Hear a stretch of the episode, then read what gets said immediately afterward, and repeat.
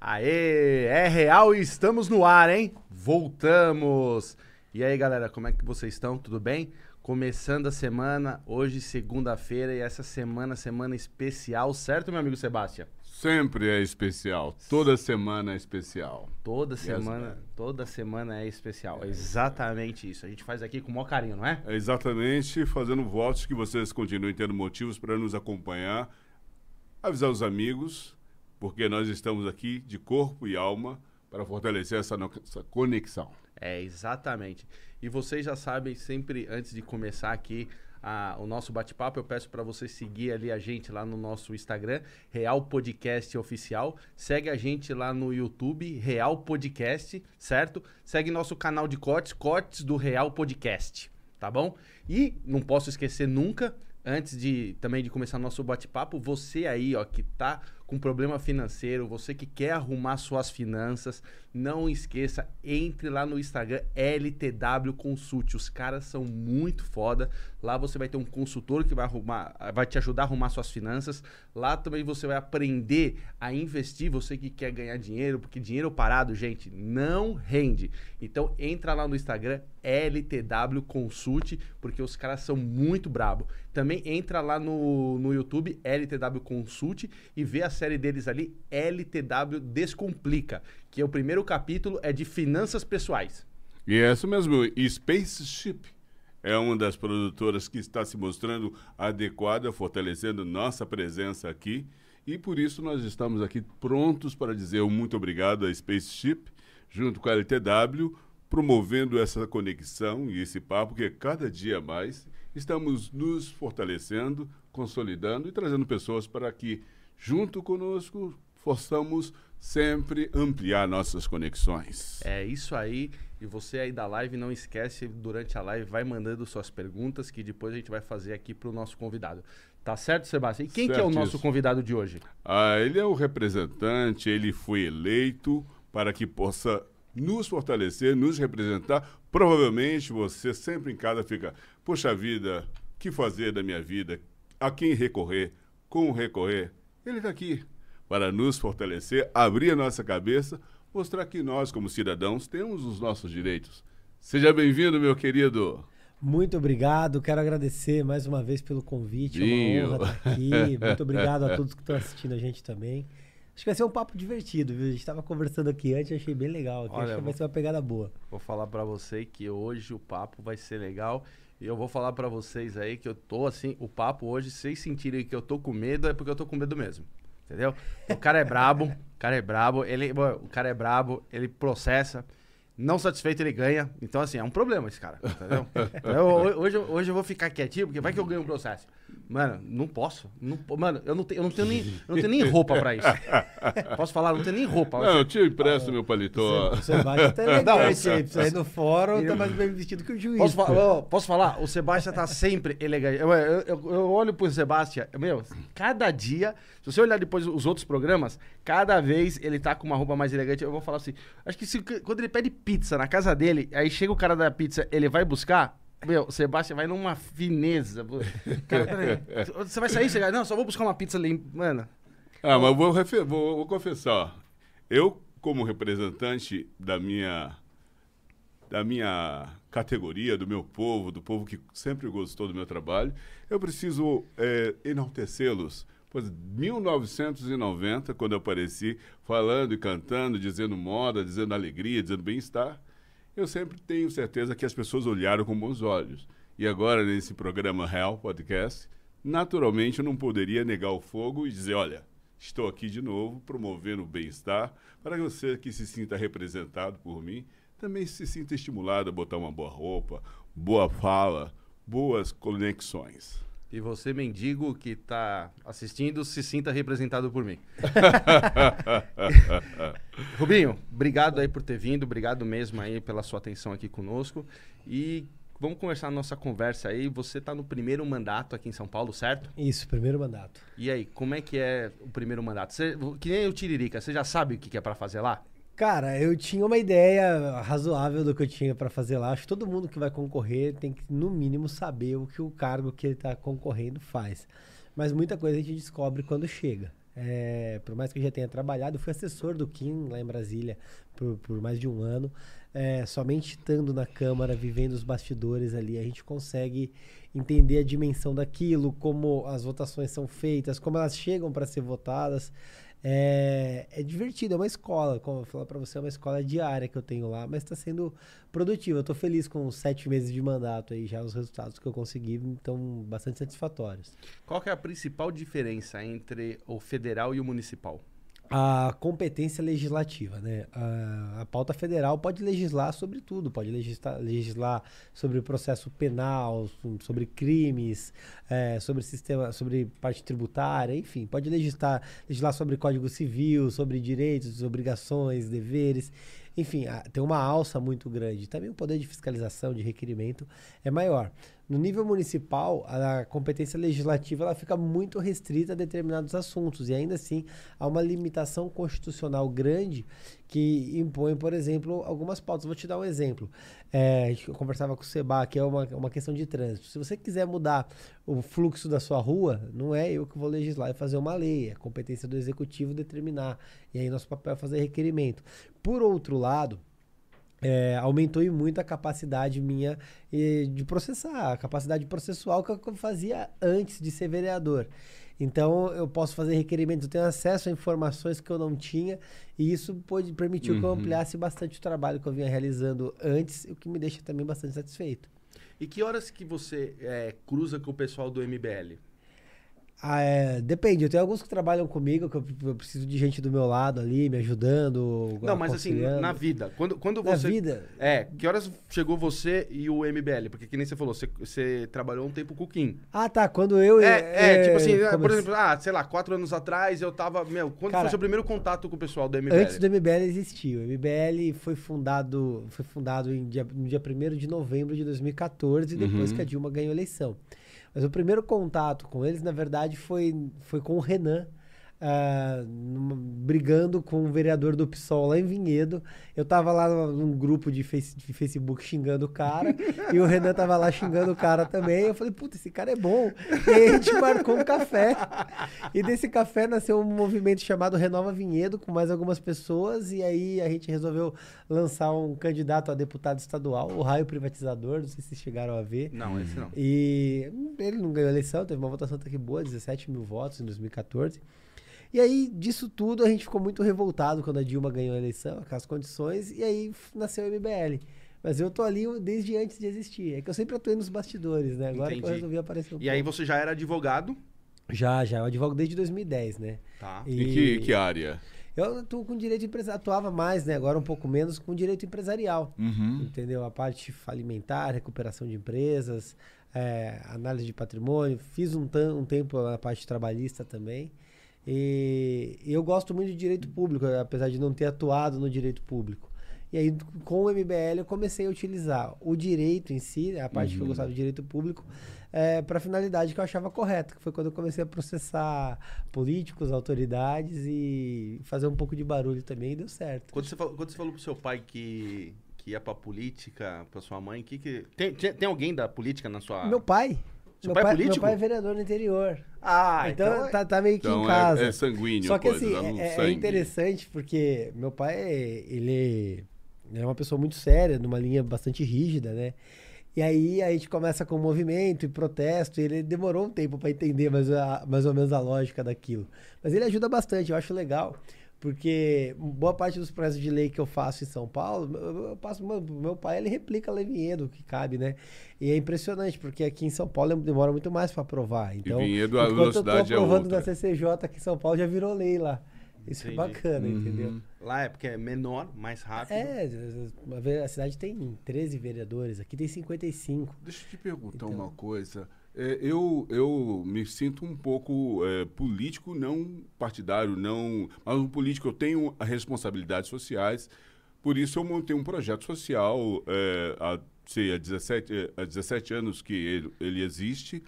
E eu percebo que existem muitos entraves nessa questão de promoção social através de ONGs, através de OSCs, tal. Você atua muito nessa área também? Eu conheço bastante por conta da formação em direito. Não é uma uhum. área que eu atue politicamente. O meu uhum. mandato ele é basicamente voltado em fiscalização, redução de impostos.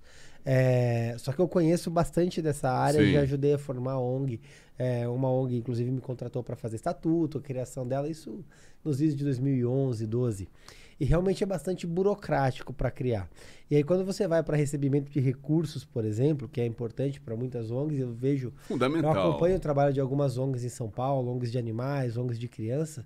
E é interessante porque algumas são agraciadas por boa parte dos políticos e outras são praticamente esquecidas. Exato. Entendeu? E é muito da, da influência que essas pessoas têm e eu acho isso ruim. Porque tem ONGs maravilhosas que não têm um, um contato político, político. E aí elas ficam impedidas de crescer ou então não conseguem ter esse tipo de, de benefício, e outras ONGs que fazem um trabalho importante, outras nem tanto, que a gente recebe denúncia também, uhum. e que são irrigadas com recurso, com emenda e com tudo, Exato. e acabam operando ali. É esse momento dessa fiscalização, porque eu sou, me vejo como um, uma vítima dessa, dessa, dessa ingerência. Por exemplo, eu fui um patrocinador, eu e minha esposa fomos grandes patrocinadores desse projeto social que existe na cidade de Osasco, é o Núcleo Jacênica Sebastião há 17 anos, botei dinheiro no meu bolso e tudo mais. Quando eu fui recorrer a situações públicas para fortalecer, regularizar, regulamentar, ampliar para que possamos receber dinheiro federal, foi muito difícil e ainda é muito difícil. Cara, e aí isso, esse é um ponto interessante, porque existe uma lógica que torna praticamente todo mundo refém uhum. de Brasília que uhum. é o uhum. Pacto Federativo. É uma, vou, vou, falar uma parte política aqui, Isso mas é, é um muito importante, muito. né? Nós... Porque o que acontece? São Paulo, vamos pegar uhum. o estado de São Paulo. Ah, de 11 vezes de tudo que a gente arrecada, volta uma parcela de 11 para São Paulo. Então o nosso dinheiro vai para Brasília, ele é sequestrado para Brasília. E aí você tem um trabalho social importante de, de artes cênicas em Osasco, você investiu o seu dinheiro, então Exatamente. você acredita naquilo, você tirou do seu bolso. Você não foi passar o chapéu para político, você não. foi lá e investiu. Exato. Certo? E aí, imagina o seguinte, se o dinheiro de São Paulo ficasse em São Paulo, quanto esse investimento podia crescer? Só que aí você vai para Brasília, bater, a, bater na porta de um deputado lá, e aí ele vai pensar, olha, quanto você vai me retornar de voto? E aí você tem um trabalho sério, você não vai fazer escambo de dinheiro por voto. Você fala, não, eu tenho um projeto que ajuda crianças carentes dessa forma e vai desenhar aquilo. Não manda o recurso. Isso é triste. Isso é triste. E ainda tem uma outra situação pior. Tem, a gente tem denúncias e, e se é só jogar no Google de parlamentares que mandam emenda e pedem comissão de volta. Enfim, tem de tudo. É absurdo esse tipo de situação. O primeiro ponto que a gente tem que falar, e é uma pauta que a gente discute muito, vocês vão falar com o Arthur aqui, ele uhum. vai bater muito nessa tecla, é a questão do pacto. O que a gente, se, a gente, se o que a gente arrecada, não estou falando que a gente não tem que ajudar o Brasil, não uhum. tem que mandar dinheiro. Sim, sim. Mas, pô, 90, mais de 90% vai embora. É, vamos inverter isso, que vá, que fique 80% aqui, 70%. O quanto a gente não poderia investir? E eu não digo só na parte de ONGs, não. O salário de uma professora, por exemplo. O salário do professor aqui, aqui no estado de São Paulo é R$ 2.500. No Maranhão é R$ 6.000. Só que o Maranhão não tem orçamento. A gente tem, a gente está pagando 6 mil reais para o professor no Maranhão, enquanto o professor em São Paulo ganha 2,5. Policial militar, uhum. em, em, nível de, de ranking de remuneração, o policial, uh, a poli, o policial de São Paulo, isso serve para uhum. polícia militar, guarda, polícia civil, ele está em 23 de remuneração. Sim. Só que a gente é o, é o estado que mais arrecada, porque o dinheiro todo vai embora.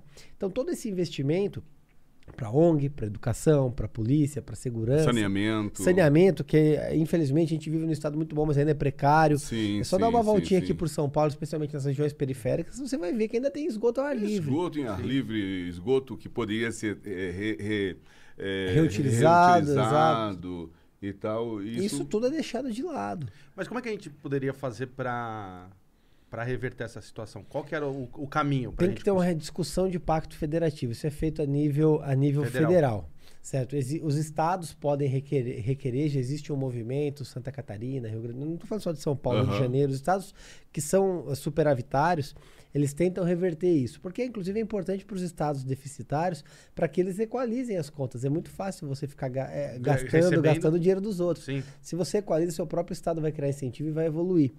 É, e aí tem que levar essa discussão a nível federal. Só que é, é, a gente vai chegando em outras, em outras esferas de debate. Por exemplo, o Senado. Cada estado elege três senadores. Então, o voto para você eleger um senador é o mesmo, aqui em São Paulo, para representar 40 milhões de pessoas, é o mesmo de um estado que não tem um milhão de habitantes, em Rondônia, por exemplo. Existe uma disparidade tremenda. Total, é o mesmo custo. E aí, deputado, São Paulo elege 70 deputados federais. Ah, é bastante. Só que estados muito menores elegem oito. O que acontece? Quando você pega a representatividade, voto por parlamentar, esses estados têm uma representatividade maior, ou seja, o nosso voto vale menos que uma pessoa do Acre. Sim. Certo? E aí, na hora da gente discutir isso, ter os nossos senadores defendendo, os primeiros senadores não defendem, eles estão preocupados em ser candidato a presidente e manter esse status. Uhum. Segundo, os deputados também não têm força e não levantam a bandeira. É uma bandeira que a gente está tentando levantar agora, justamente para ter a revisão do pacto e inverter. Porque não faz sentido a gente pegar dinheiro de São Paulo e jogar para Brasília. O dinheiro tem que estar tá na cidade, a pessoa mora na cidade, ninguém mora na União. Uhum. Entendeu? E aí eu consigo ter investimento onde precisa, em ação social, em ONG, em escola, Saúde, saúde, saneamento. saneamento. É o que eu acho principal, saúde, educação, segurança, é o, que, é o tripé que a gente precisa. Entendeu? Infelizmente a gente para para ver esse tripé, ele é manco já, ele já, já, tá, já, já não opera no básico. Imagina no restante que a gente vai agregando. Eu acho, eu acho que seria perfeito, mas eu acho que, tipo assim, é a coisa que. Num, num- difícil de acontecer. Porque, meu, se a gente, se cada estado começasse a cuidar, a, a ficar com a maior parte do dinheiro, a gente ia acabar com um monte de mamata lá, Muito, muito. no- lá na União, que é o que não querem, entendeu? Porque menos recurso ia chegar lá. Que nem você falou, pô, se, se São Paulo pega 10% e manda 90%, se a gente inverte, sei lá, que São Paulo fique com 60% e manda 40%, já tá chegando menos dinheiro lá. Exatamente. E pra gente ia fazer uma diferença. Imagina, Pra- não. imagina a gente Isso pensar virava Suíça, cinco mano. vezes É. mais recurso aqui dentro do estado pra gente investir em, em rodovia, em, em habitação, saneamento, pra poder Uhum. investir em serviços sociais. Reduzir a carga tributária também, Sim. porque se a gente tem superávit de arrecadação, você reduz o imposto. Então a gente paga menos imposto. Então você tem muita sensibilidade com relação aos empresários que gostariam de poder crescer, mas eles são muito. é, muito. é, como chama? Eles são amarrados mesmo. É, eles são Cara, travados Cara, eu tenho, sentido. eu do- tenho, e assim, é, minha- é, eu já vi muita gente quebrando justamente por conta de, de- de impostos, de burocracia. É, é interessante isso, porque se você pega. Se você comete um crime, vamos supor que você pegou e você me matou. Uhum. A chance de você ser preso por isso é de 5, 6%. Certo? Esse é o percentual de crimes que são Uhum. resolvidos no Brasil. Só que se você monta uma empresa, a chance da sua empresa prosperar é de 40%, ou seja, 60% de você não funcionar. É muito É- louco é- é- é- ou seja, a criminalidade ela é, ela é mais segura do que empreender no Sim. país. Então, assim, a gente tem que criar formas de parar de tratar o empresário como vilão. O empresário gera. Quantas famílias se alimentam porque tem um empresário que gera emprego e aquilo lá garante que a pessoa leve comida para casa? É, durante a pandemia, a gente vê, a gente começou a ver muito essa discrepância. Uhum. Porque é, empresas estão fechando. Se você dá uma volta pelo centro Poxa de São Paulo, vida. você vai vendo. É, é restaurante, é comércio. Os caras estão baixando as portas. Então, toda a cadeia envolvida ali vai, vai deixando de empreender. Boa parte dos meus projetos de lei são justamente no sentido de desburocratizar e facilitar a vida de quem quer empreender. E por empreender, eu falo do cara que quer abrir uma barraquinha de cachorro-quente até uma multinacional que quer abrir uma rede de lojas. É isso que é importante. Eu, tô, eu tenho um projeto que está tramitando que chama é, patru- ah, o, lo- o nome é Patrulha do Empreendedor. E eu fiz isso justamente por ser um contraponto Aham. do Celso Russomano É. com, a, Da com a Patrulha Patrulha do do consumidor. Consumidor. Mas qual que é a ideia do projeto? Ele cria um, um mecanismo de desburocratização, digitalização de documentos, acesso à informação e também de fiscalização dos fiscais. Porque São tendenciosos. são, a gente São lembra da máfia dos fiscais aqui em Sim. São Paulo. Sim. Por exemplo, imagina que chegou um fiscal aqui. Cara, aqui tá tudo organizadinho, os protocolos, tudo certinho. Tem um tá- fio solto ali. é. Ele, ele vai achar um problema, não adianta. Vai. Ele vem com uma lupa. Ele não vai falar, olha, esse problema aqui, se você colocar uma fita isolante nesse fio, vai resolver. Ele vai te tacar uma multa de 2, 3, 4 mil reais. Aham. A ideia é que os fiscais passem a exercer o caráter educativo. Então, quando eles vão fiscalizar, eles não vão multar. Eles verificam, eles explicam, e aí eles passam um protocolo de cumprimento daquilo lá. E a prefeitura ainda tem um, um departamento que vai auxiliar a cumprir. Entendeu? E ainda, te, ainda cria um, um outro órgão para denúncias de fiscalização abusiva, de achaque, de cara pedindo dinheiro. Esse projeto está tramitando bem e felizmente eu fui surpreendido e a prefeitura está tá encampando a bandeira. Eu acho que a gente vai conseguir transformar em lei em breve em. São A Paulo. prefeitura tá, tá Por in- apoiando? Cara, por incrível que pareça. E é assim, eu não sou um vereador de base, eu sou Sim. oposição. Eu sou chato, eu processo os caras. Não, Não, mas eu Fórmula posso, 1. posso falar uma coisa? Eu acho que você não é oposição. Você é a situação do Brasil, do povo brasileiro, do, do, do- do cidadão que votou em você. Eu fico pensando, não sei, Alan, se você concorda comigo, essa questão do. Porque, assim, quando você está focado no bem-estar, porque você está ali cumprindo o bem-estar, uh, um, um bem feito para a população, fazer com que a população se- tenha real benefício, então você é favorável, você é a favor do bem-estar do seu país, do seu povo. É assim é? que eu tento trabalhar. Aham. É, É assim que todo mundo é, tinha que eu- trabalhar. assim, foi o que eu, inclusive falei pro pessoal, falei, olha, eu não sou base do prefeito, eu, assim, se vê um projeto decente, eu vou votar a favor. Sim. Não tem por que eu votar contra uma coisa que é boa. Agora, se vem um negócio escatológico, eu vou votar contra. Um exemplo de projeto que foi, foi complicado Tomado. a situação. Criaram ali o, pre- o PPI, o Plano de Parcelamento Incentivado. Então, imagina que você tem débito de IPTU na sua casa. Você pô, pandemia, to- todo mundo se, se enrolou. Você pode ir lá e pagar parcelado e ter um descontinho nos juros e multa. Cara, eu acho isso super bom, é importante isso. Sim, você Pra- incentiva até. Incentiva pagamento, aumenta a arrecadação, diminui a multa, faz as pessoas ficarem com a conta equilibrada. Você quer vender, seu IPTU está em ordem, isso serve para ISS também, outros impostos. Sim. Maravilhoso. Só que aí enfiaram, a gente chama de jabuti lá no processo, que autorizava a prefeitura a contrair um empréstimo de 2,5 bilhões de reais, sem falar qual banco, qual prazo, qual taxa de juros. É, Deu um cheque em branco pro prefeito. Aí então ainda era o Bruno Covas, o prefeito. E, a Câmara aprovou. Falei, gente, não vou votar a favor disso. E mais do que isso, isentava, isentava do pagamento escola de samba, time de futebol. Sempre. a- Aí, as- a- aí eu falei assim: imagina, você, cidadão, tem sua casa, sua loja, você vai pagar, tem desconto só nos juros na multa, para pagar parcelado. Escola de samba, time de futebol, isenta. E ainda autoriza a prefeitura a contrair uma dívida de 2,5 bi? Votei contra, obstruí Lógico. aquela votação tempão, fiz uma briga toda, mas infelizmente a Câmara aprovou. Só que eu marquei meu ponto ali. E não é porque eu, eu concordo com um pouquinho que eu vou aceitar o que está errado. E aí eu, eu tento manter meu, meu público Seu ciente. posicionamento, É, eu né? mantenho eu vou explicando na rede. Fala, gente, eu concordo aqui, eu vou votar contra ali e tal. Qual é o nome do seu pai? Meu pai chama Rubens também. Pô, parabéns, o seu Rubens, pelo filho que tem, que tem uma visão social e tal. Isso é muito importante. Sabe o que eu acho também? Eu não sei se o Alan concorda. Eu acho que os nossos representantes têm que ter uma coisa chamada inteligência emocional. Onde que ele debata e discuta o assunto em favor do que o povo está buscando e necessitando e carecendo. Não de uma maneira fisiológica. Eu estou aqui porque eu quero, porque é para mim. Mas é para nós, não é isso? Exato. Todo mundo que é eleito, ele- ninguém chega lá sem ninguém votar. Não Uhum. adianta. O que tem menos voto teve 12 mil. Sim. É, o sujeito eleito ele vai representar um- pelo menos uma parcela da sociedade. Ele tem que pensar naquilo o tempo todo. Eu, eu sei exatamente por que eu tô lá. As pessoas votaram em mim porque eu tinha uma atuação de fiscalização, de processo, de, de liberalismo, para empreendedorismo, de, de facilitação da, da vida, tirar o estado da vida das pessoas antes. Não posso chegar lá e virar outra pessoa, outro mandatário e, e mudar a cabeça. É, você tem que eu me mantenho exatamente naquilo. O que, que eu tá, o que, que eu o que eu me pergunto sempre é o que, que eu faria se eu não tivesse aqui. Porque na, na- e essa é a linha que eu tenho que seguir. na época quando você foi se candidatar, você já ajudava o MBL, que eu lembro no- nos processos, nas coisas Sim. do Arthur e etc. E aí você tava lá com o Kim. Então você sempre já foi um cara que já processava o Estado e um monte de coisa errada que você achava. Desde e, antes. e deve. Nossa, aí tem coisa errada, irmão. Tem- cara, o primeiro processo que eu fiz, assim, que deu barulho, esse foi, foi bastante emblemático. Porque entra uma ação aqui, uma ali, Uhum. mas que tive um baita resultado. Eu, quando o Lula foi preso, Eu lembro. através de uma ação, eu cortei motorista, assessor, cartão corporativo dele. Não, você cortou todos os benefícios Todos os do, benefícios ex-presidente. Tipo, é, o que, a- que não deveria nem existir. Nem existir. Aham. Certo, mas passei o facão. Mas isso deu um barulho realmente. Cara, isso, esse bem dia eu falei, eh, eu falei assim, realmente dá pra fazer a diferença com isso aqui. E a partir dali eu comecei a ampliar, ampliar, ampliar. Eh, até a eleição, o valor que eu tinha recuperado com processos dava 41,2 milhões de reais. Isso sem mandato. Sim. Hoje já tá chegando em 500. Uau. Caraca. É o que eu falo que ampliou muito.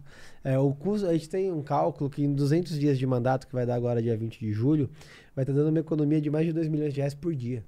2 milhões de reais Com o dia. processo.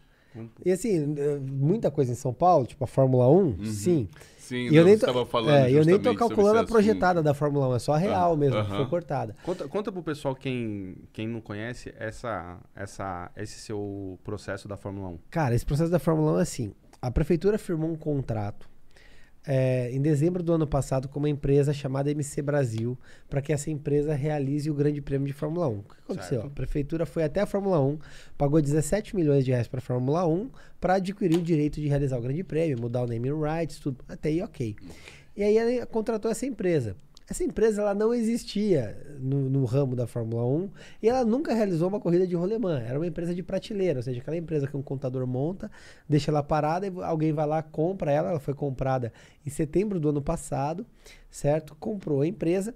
E a empresa, então, eh, foi adquirida por um fundo árabe chamado Fundo Mubadala, entendeu? Que envolve uns shakes e tal. E essa empresa, eh, ela foi, então, vendida para três holdings que estão num paraíso fiscal chamado Delaware, certo?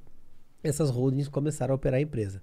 A, a prefeitura dispensou a licitação e firmou um contrato de 100 milhões de reais para essa empresa realizar o grande prêmio. Sem licitação. Sem licitação, direto. Então, assim, eu chego, eu sou o prefeito e falo, ó, É, monta essa empresa aí, você, o Seba, certo? Eu vou contratar vocês, vocês têm 100 milhões de reais. Eu vou me comprometo a montar um escritório para vocês, onde vocês quiserem aqui em São Paulo. Pega um prédio na Faria Lima ali, eu monto um escritório para vocês, tá de brincadeira. certo? É, o grande prêmio, eu me comprometo a realizar as melhorias no, no autódromo. Eu me comprometo a caso tenha um acidente, eu vou reparar. Se explodir, por exemplo, todo o paddock lá, a responsabilidade é minha. Ou seja, o, o dinheiro, é- é- o é dinheiro, é de pai, o, dinhe- né? o dinheiro é só E aí, assim. tranquilo pra gente. A, a bilheteria, o que vocês ganharem, vocês pegam e levam embora. É. E aí vocês vendem o ingresso, tá bom? Tá bom. Firmaram o contrato por cinco anos. Aí eu falei, pô, isso aqui tá errado. Entrei com a ação e a Uhum. empresa, a, prefe- a justiça suspendeu esse contrato. Falou, tá errado e exigiu um calção. A empresa teve que dar um calção para poder realizar o grande prêmio. Até aí tudo bem. Então vambora, vai ter o calção, até que julgue o processo, para ver se a licitação está certa. Senão os responsáveis vão ter que restituir com o dinheiro do próprio bolso. Beleza. Recentemente eu descobri uma outra vírgula. Num, num- num- num ponto de pagamento oculto da prefeitura, que estava em sigilo, eles não liberaram o contrato ainda. é, a prefeitura se comprometeu a pagar 22,5 milhões de dólares. Então hoje a gente está falando de 100 milhões de reais Por aí. por ano, por cinco anos, para realizar o Grande Prêmio. Então a gente pega aí, além de toda essa despesa, a gente está falando aí de mais 500 milhões de reais que seria destinado para esse pagamento.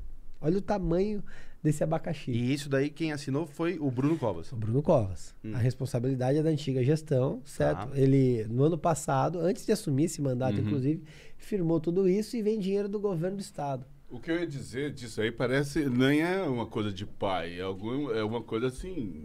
Não, nem o pai ne- faria Nem isso o pai, que o pai fala, você vai, você vai Não, devolver aqui, é, vamos sim. fazer um negócio, é- é- taxinha de juro baratinha, mas vamos operar para ajudar. Cara, isso aí não existe. Não De existe. verdade, como uma empresa que nunca existiu. Não é uma empresa conhecida mundialmente por realizar grandes prêmios, que tem todo, todo o know-how para aquilo. A empresa nunca fez nada. Assim, é absurdo isso. É, é- é esquema mesmo. É esquema mesmo. É, suspendi. Hum. Aí, recentemente, em São Bernardo, também tem um vereador amigo nosso lá, o Glauco Braido. Uhum. Ele ligou para mim, Rubinho, tem a secretaria aqui de publicidade que, que faz a comunicação, tá re- querendo realizar uma licitação com um custo de 220 milhões de reais, mas o orçamento da secretaria não chega a 220 milhões de reais. Falei, tá brincando. Ele mandou para mim, eu olhei, a gente processou lá em São Bernardo também, consegui derrubar o contrato. Isso tem duas semanas. E, E- é o que eu tenho feito. Meu, é, então, assim, quando a gente olha, um, o, o Brasil não é pra amador, né, meu? Cara, não. Não é. Não, assim, É- é, de tudo. É, é de ina- tudo. É inacreditável. É, é né? de superfaturamento de vacina, o que, cara, Não, pô, aqui entre nós, também- a gente tá no meio da pandemia.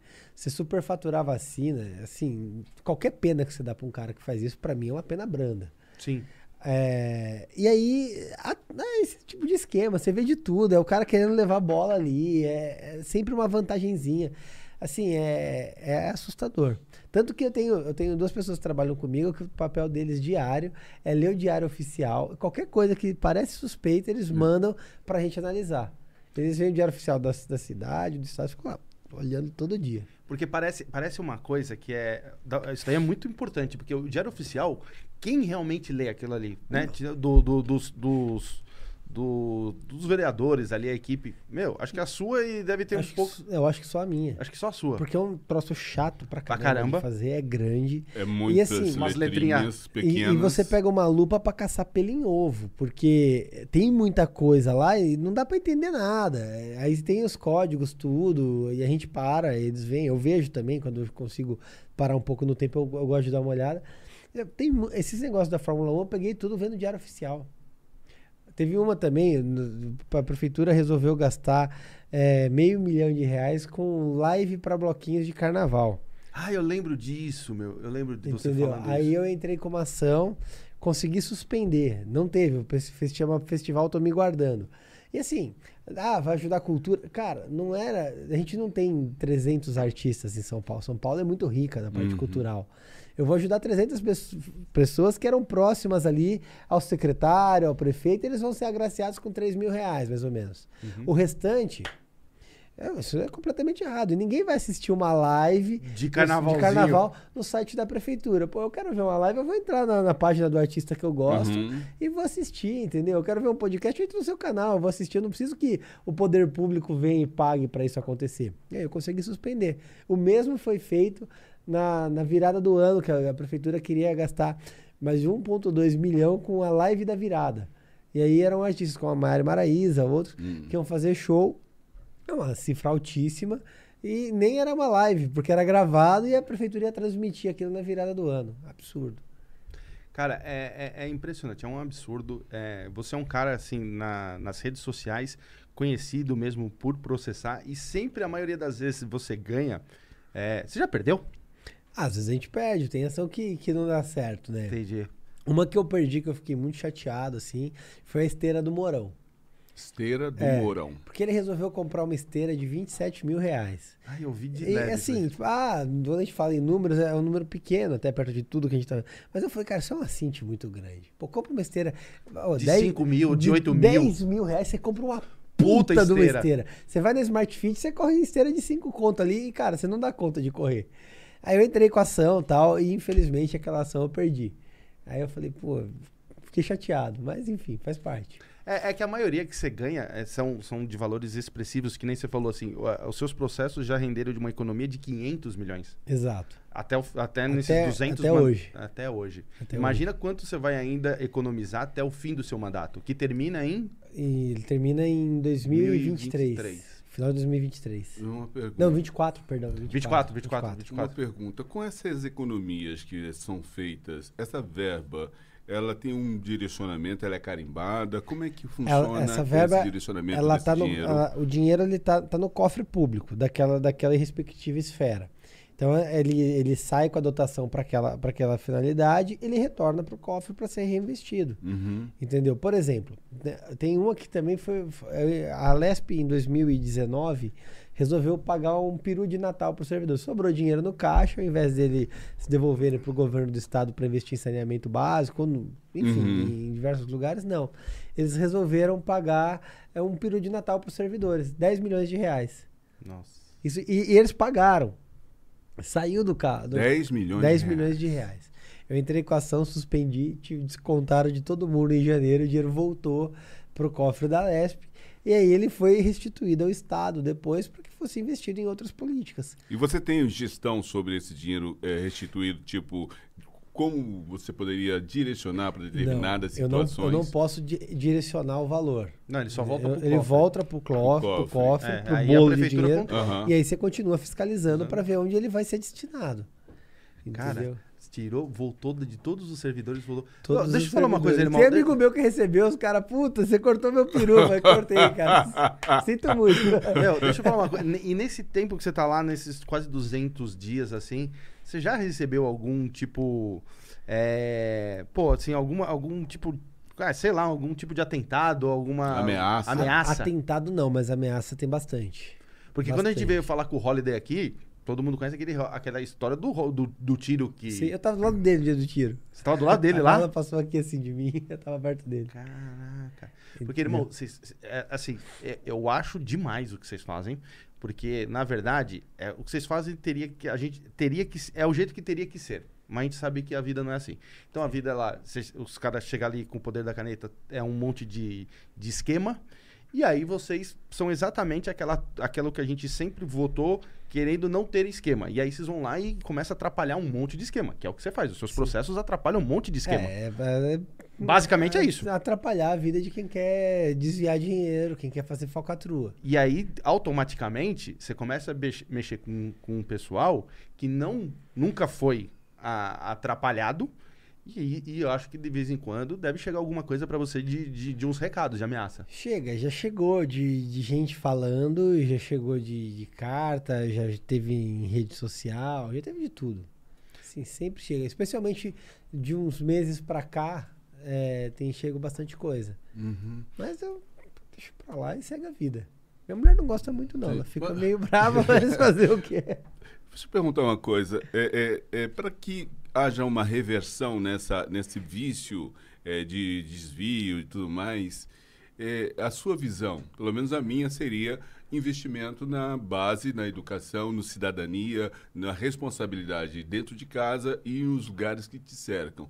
Você já pensou em alguma coisa dentro do sistema de, da legislação, criar algum tipo de mecanismo para promover esse, essa responsabilidade social de- do cidadão e, e depois que o cidadão está votando é uma coisa, mas depois ele senta na cadeira para se tornar um representante. Sim. Porque você sou eu. Nós somos um. Nós somos integrados numa, no mesmo sistema. Então, a sua performance, a sua, sua atividade como representante vai repercutir e repercute muito na minha vida. Então, você tem algum tipo de mecanismo que já pensou em, em fazer essa tr- eh, transição de postura? Então, na nível municipal, a, a competência legislativa é pequena. Eu tenho, assim, projetos de transparência, de publicidade, que permitem as pessoas fiscalizarem, entendeu? E eu tento dar transparência também, explicar os meios para todo mundo dentro do que já existe, de como eles podem ter acesso, como eles podem localizar. Nossa militância faz muito isso também. É, o ideal seria a nível federal. E aí a gente tem toda a legislação é, de improbidade, a legislação é, criminal que responsabiliza os agentes públicos. Só que, infelizmente, aí eu tenho más notícias para todo mundo. A lei de improbidade, ela praticamente foi assassinada Assassinado. há uma, duas semanas pelo, pela Câmara dos Deputados, que votaram lá um projeto absurdo que acabou com toda a legislação que tratava sobre aquilo. Então, assim, é, de um lado tem a gente que tenta segurar esse tipo de coisa, e de outro a gente tem a, a legislação a nível federal simplesmente é, empurrando goela abaixo, sepultando todos os mecanismos de combate à corrupção que a gente tem. Eu lembro do pacote anticrime, que era uma Lembra do proposta Moro? maravilhosa do Moro, e assim, o Bolsonaro acabou com ele. Não existe pacote anticrime, não houve endurecimento Não, das contrário. leis de combate à corrupção, que é o que a gente precisa no país. O cara que pratica corrupção, ele tem que ter a certeza de que alguém vai pegar ele. E não a certeza de que a legislação está feita para absolver, que é Não- o que a gente vê hoje. É, não precisa nem ter a certeza que vai pegar. Ele tem que ter a certeza que se pegar vai ser punido. Exatamente. O que o Bolsonaro fez é que, tipo, mano, incentivou. Incentivou. Incentivou. Ah, e assim, é, ele praticamente ele, ele incentivou isso, ele incentiva a, a continuidade. O mecanismo mais eficaz que a gente tem para acabar com essa gente é da publicidade, a rede social e é que nas urnas essas pessoas sejam retiradas. Entendeu? A cada, a cada quatro anos a gente consegue reciclar os mandatários. Eu ainda sou a favor do recall. Ah, você votou, tá, o cara não tá indo bem, você faz o recall no- e aí você tira ele no meio do mandato. Pelo voto mesmo. né? Convoca a votação, vou fazer um recall do Rubinho, que o Rubinho não tá legal. E o cara corta seu mandato e chama o suplente, elege outro, enfim, de, de- de apurar a legislação. Mas isso é uma evolução muito grande para a gente pensar a nível de Brasil. Aqui eles estão discutindo ainda voto, voto em lista fechada. Que assim, você vota no partido e o partido tem uma lista e ele fala quem vai ser eleito. Essa coisa de partido, cara, é, vamos lá, começando de partido. É, é uma coisa também que me incomoda demais. É, porque você é, tem que ficar preso a um partido. Você que nem você é um cara que já atuava é, antes de, de ser vereador por São Paulo, você já ajudava é, São Paulo com seus processos, atrapalhando, é, atrapalhando um monte de esquema que, que que estavam tentando fazer. E aí, quando você se candidatou, querendo ou não, você teve que ir pro Patriota. Você Sim. teve que escolher. Você não poderia é, ser a candidatura, vamos supor, MBL, você não podia ser a do Rubinho. E, e- então, assim. se- e a gente sabe como é que é os partidos no país, então assim, sempre é, já começa errado na hora que você quer melhorar esse país e você já tem que se filiar com algum partido. Exato, assim, você vai perguntar a minha opinião? Eu não gosto de partido, tá? Eu não gosto. Eu fui expulso do Patriota, inclusive, porque eu critiquei o, o- Flávio Bolsonaro quando ele foi filiado. Porque quando a gente se filiou, foi garantido que não teria Bolsonaro no partido. Eu falei, eu não faço fileira com nenhum Bolsonaro, do mesmo jeito que não faço com o Lula. E aí eh, descumpriram isso, eu comecei a me impor, a, a bater, a criticar, tomar medidas contra o partido me expulsaram. Enfim, é lamentável que isso aconteça, porque é chato você ter que entrar numa agremiação que não tem nada a ver com você. O patri... Você pega o Patriota, não tem nada a ver comigo, o Patriota. O que eu fui fazer lá? Pra poder concorrer. Entendeu? É, é complicado isso. Eu preferia muito mais a candidatura independente. Entendeu? Só que, infelizmente, partidos são uma realidade. E os partidos eles são cartorários no país. É muito difícil, por exemplo, você criar um partido. Você fala, ah, mas você, é você não gosta de É partido. difícil Não. par- criar? É um Pra cartó- é caramba, cartório, é. né? Você falou aí. Mano, E- porque, mano, parece, Tem aparece 30 part- 90 mil Só- pedidos e por aí, dia. E aí vem. Só que você não- eles não são aceitos. Pô, o presidente mesmo não conseguiu criar o dele. O, o Aliança lá pelo Ah, Brasil. Verdade. Eu sou, por exemplo, eu sou totalmente a favor que você quer montar um partido aqui, o Partido Real Podcast, monta. Só que você não vai ter dinheiro público. Você não tem fundo partidário, você não tem fundo eleitoral, você Mas se tem um vira pra partido viver. pronto. Você pode concorrer à eleição. Eu poderia ter um partido, o partido Ru- MBL, por exemplo. Sim, sem dinheiro. Sem dinheiro público, ninguém paga. O partido ia existir se alguém quisesse doar, se a Hum. gente trabalhasse. Se não, também o partido vai minguar e acabou. Só que infelizmente não. O partido hoje ele, cumpre- ele é difícil para montar, e mas aí tem uma, uma fatia imensa de dinheiro, que é o fundo partidário eleitoral, que é jogado lá. E aí os caciques vivem como verdadeiros reis ali, com muito dinheiro. E- Babilônia. É, exatamente. E assim, eh, pega alguns caciques partidários. Peraí, peraí, de- só, só uma coisa. Esse fundo partidário é esse que também agora, pouco tempo atrás aí no governo, é, o Bolsonaro podia diminuir, né? Mas ele aumentou.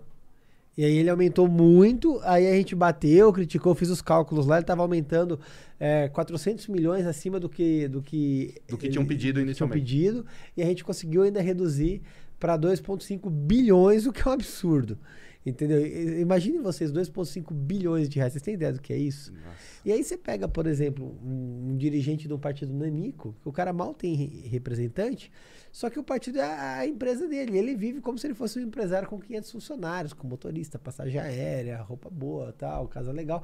Pô, o cara não sabe nem falar, o cara mal consegue de, assinar com a digital. Só que ele tem uma fortuna de dinheiro público no bolso dele para gastar quando ele bem entender. Eu acho isso um absurdo. Por isso que, eu- que, ah, o, meu, o, ponto que eu sempre bato é eu não ligo para partido. O, pro- é, o problema é o valor do fundo que é jogado lá dentro. E o partido gasta como quiser mesmo? Assim, sem. Como sem, quiser. sem... Sem fiscalização. Sem fiscalização. Fiscalização é sem- mínima. Ele junta comprovante de despesa, tá, tá, tá prestada a conta. Se eu quiser chamar vocês, eu tenho um partido aqui, eu quero chamar vocês para jantar. Ah, vamos jantar, sabe, Terraça Itália, e Sim. Vinho, Depois mete uma tal. nota ali. dois, três mil reais, sinto muito. Tá, tá comprovado. É, é absurdo a- a, forma como tudo opera hoje. E, a- e a- e essa, essa, essa- Qual que é a nossa principal diferença, por exemplo, quando nos Estados Unidos você tem doações, né? Você tem doações. E assim, pessoa física, jurídica, Dani, você vai Seria doar. ideal aqui também Eu- haver uma, eu um sistema de doação. Doação aberto, se a pessoa física quer doar. Eu quero pegar seu patrimônio inteiro e doar pro partido? Ah, Azar seu, doa. Você tem uma empresa que quer doar, doa. Agora, Que é o jeito mais justo. não pega dinheiro público. O que eles fazem? Eles dificultam a doação. Cara, pra você doar pra campanha é um parto. A minha campanha foi feita com doação de pessoas físicas. Fui vaquinha, pedindo dinheiro e tal. É, Para você regularizar esse dinheiro para atuar é complicado. Não, assim, para você doar, você pode doar para mim 10% do valor declarado de renda líquida no, no último No ano. Então, assim, se você declarou 100 mil reais, você pode doar no máximo 10 mil reais. Não é 10 mil reais pro Rubinho, 10 mil reais para outro candidato, outro. Não, é 10 mil reais para todos. Só isso. Uhum. E você fica engessado. Se você tem uma empresa, a empresa quer doar, a empresa não pode doar. Entendeu? E aí você- eles te restringem tanto a ponto que se torna quase inviável, uma tarefa hercúlea você conseguir doar. Se não fosse alguns grupos de empresários, pessoas muito bem sucedidas que fazem triagem, o Renova, por exemplo, eu fiz Renova, e aí eles selecionam alguns alunos que eles veem que tem perfil e doam para eles, dificilmente teria recurso para fazer campanha. Né? Vaquinha você pega, tem doação de 5 reais, 10 reais, 50 reais, mil reais, tem de tudo. É foda, né? mano? Entendeu? Só, que Então- não, só que não tem dinheiro público. Então, por exemplo, Estados Unidos tem a faculdade que tem escola para político, né? Sim. E, e- e isso seria interessante que nós tenhamos aqui no Brasil. O que você acha, Alan?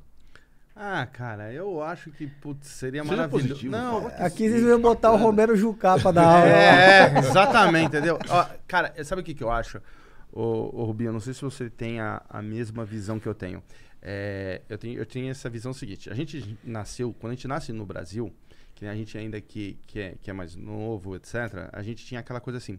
Ah, esse daqui é o país do futuro, e é sempre esse futuro que nunca chega. E automaticamente também a gente conhece os políticos daqui, a gente falava, mano, isso daqui nunca dá certo. É, é aquela coisa assim, a gente fala, mano, toca a sua vida, porque os políticos aqui, esquece. A palavra era essa. É, eu acho que quando a gente teve uma, uma chance na nossa vida de dessas coisas de quando o MBL foi pra rua, de o brasileiro é, entendeu que ele podia ir pra rua e podia se posicionar contra o governo, o que a gente já via lá fora na Europa, etc. Deu, aí veio o Moro com todas aquelas coisas, deu uma esperança. E aí automaticamente a gente, acho que hoje em dia a gente de novo acabou com essa, com essa esperança. E, e, e ao contrário, eu acho que cada e piorou mais. Cara, eu, eu concordo que se não piorou, pelo menos tá igual. Mas eu acho que piorou porque o Bolsonaro, ele. Primeiro, ele traiu a confiança das pessoas. A eleição do Bolsonaro é reflexo da indignação que levou todo mundo pra rua, que tirou a Dilma, é, que combateu o PT. E ali ele tinha um compromisso de combater a corrupção, de agir com lisura, de. Se não fosse para ser pelo menos o melhor presidente, que fosse correto. Entendeu? Mas nem isso. E aí a gente gera, gera essa insatisfação de frustração. O que me alimenta de verdade é que assim, eu acho que a, a gente não pode confiar nas pessoas. As pessoas são falíveis, a gente tem que confiar nas ideias. E enquanto a gente batalhar as ideias, é possível. Eu vejo o Kim, por exemplo, lá em Brasília. Cara, o Kim pra mim é é uma referência. Ele é um gigante. Tipo, ele tem 25 anos, é um japonesinho lá. Cara, não adianta. Ele briga, ele defende, ele tá na cova dos leões, ele vai ficar batendo Ele conseguiu agora passar um. A, a emenda, A emenda, pô, né? a emenda de privilégio. Cara, foi empurrar a ladeira acima o negócio ali, um parto, são 10 meses coletando assinatura para conseguir as 171 assinaturas, a gente fazendo campanha, pressionando, o pessoal ligando no gabinete de deputado, enchendo o saco para conseguir realizar. Um cara só. Então, assim, a gente vê formas de ir melhorando, só que infelizmente não vai ser da noite pro dia. Chegou o Bolsonaro lá, montou uma equipe brilhante, pô, ele jogou o Moro pra fora. O Moro, eu falei, sinceramente, uma opinião, eu falava, nossa, na hora que o Moro entrar em conflito com o Bolsonaro, o Bolsonaro vai ruir. Sim. Ele ruiu o Moro e o Bolsonaro se mantém ali. Tudo bem, ele está se esfacelando. Pesquisa de opinião hoje deu 26, 27% de aprovação. Tá padrão PT já. Só que ainda assim existe um núcleo duro, cego, que defende de forma raivosa e não crítica, que isso é muito ruim. Eu falo, falo por mim, os meus eleitores, a pessoa que votou em mim, ela é uma pessoa crítica. Se eu pisar na bola, os caras vão me bater, eles vão me questionar. Eu tenho nas minhas redes, eh, eh, se eu, eu- os votos que eu dou, as posições que eu tomo, as pessoas eh, não, não é que sai batendo, eles vêm e perguntam, Rubinho, por que disso? Tem uma cobrança de, co- de continuidade, de linha, de coerência. Eh, existe uma fiscalização constante. E eu gosto disso e tento alimentar. Eu tenho os grupos de WhatsApp que as pessoas participam e, e eu tento responder, e a gente vai trocando ideia para ir explicando o que está acontecendo. Assim como eu expliquei para vocês, é, eu acho que o eleitor ele tem que amadurecer para agir dessa forma, com essa fiscalização constante. E não o eleitor ele ser um, um defensor cego do político. O político é funcionário. O, o político é funcionário. Seu funcionário, por exemplo, você me contratou para fazer essa mesa. Eu trouxe a mesa torta, você não vai me pagar, você vai falar, cara, arruma a mesa. É, a mesma coisa tem que ser com o político. Não é pra você ir trucidando o cara. Mas se ele, ele tem que ser cobrado constantemente para ele saber que se ele errar, ele vai pagar pelo erro Mas dele. existem outros mecanismos dentro do próprio sistema, que é o legislativo, executivo, judiciário, que eles têm os seus, as suas, os seus, os seus desejos pessoais que, justamente dentro disso, essa composição gera uma grande, uma grande dificuldade de gestão pública, não? Gera, gera. É, é difícil compor porque você tem diversas figuras ali agindo em diversos meios. meios. Por exemplo, o eleitor do Suplicy é completamente diferente do meu Sim. eleitor, entendeu? E o meu o eleitor dele espera que ele combata o que eu faço e o meu eleitor espera que eu combata o que ele faz. Uhum. É assim que gente, isso é democracia, isso é o exercício da democracia, do diálogo, da discussão, do debate. Agora, o que, que eu, a minha crítica é o, é o servilismo. E é isso que eu vejo, por exemplo, dos eleitores fiéis do Lula e do Bolsonaro. Sim. O cara tá lá sendo denunciado, tá escancarado. Eu, eu, dou um exemplo, e assim, esse exemplo para mim é, é, o mais frustrante e é muito verdadeiro. Tava discutindo com um tio meu esses dias, ele defendendo o Bolsonaro. Eu falei, pô, o cara fez isso, isso, isso. Ele, não, eu não vi. Eu falei, pé, peraí. Tá aqui. Eu comecei a mandar matéria, mandei uns cinco links de matéria, cara, do Folha de São Paulo, de tudo quanto era lugar. Né? De tudo quanto era tipo, é fonte, para ele não criticar a fonte.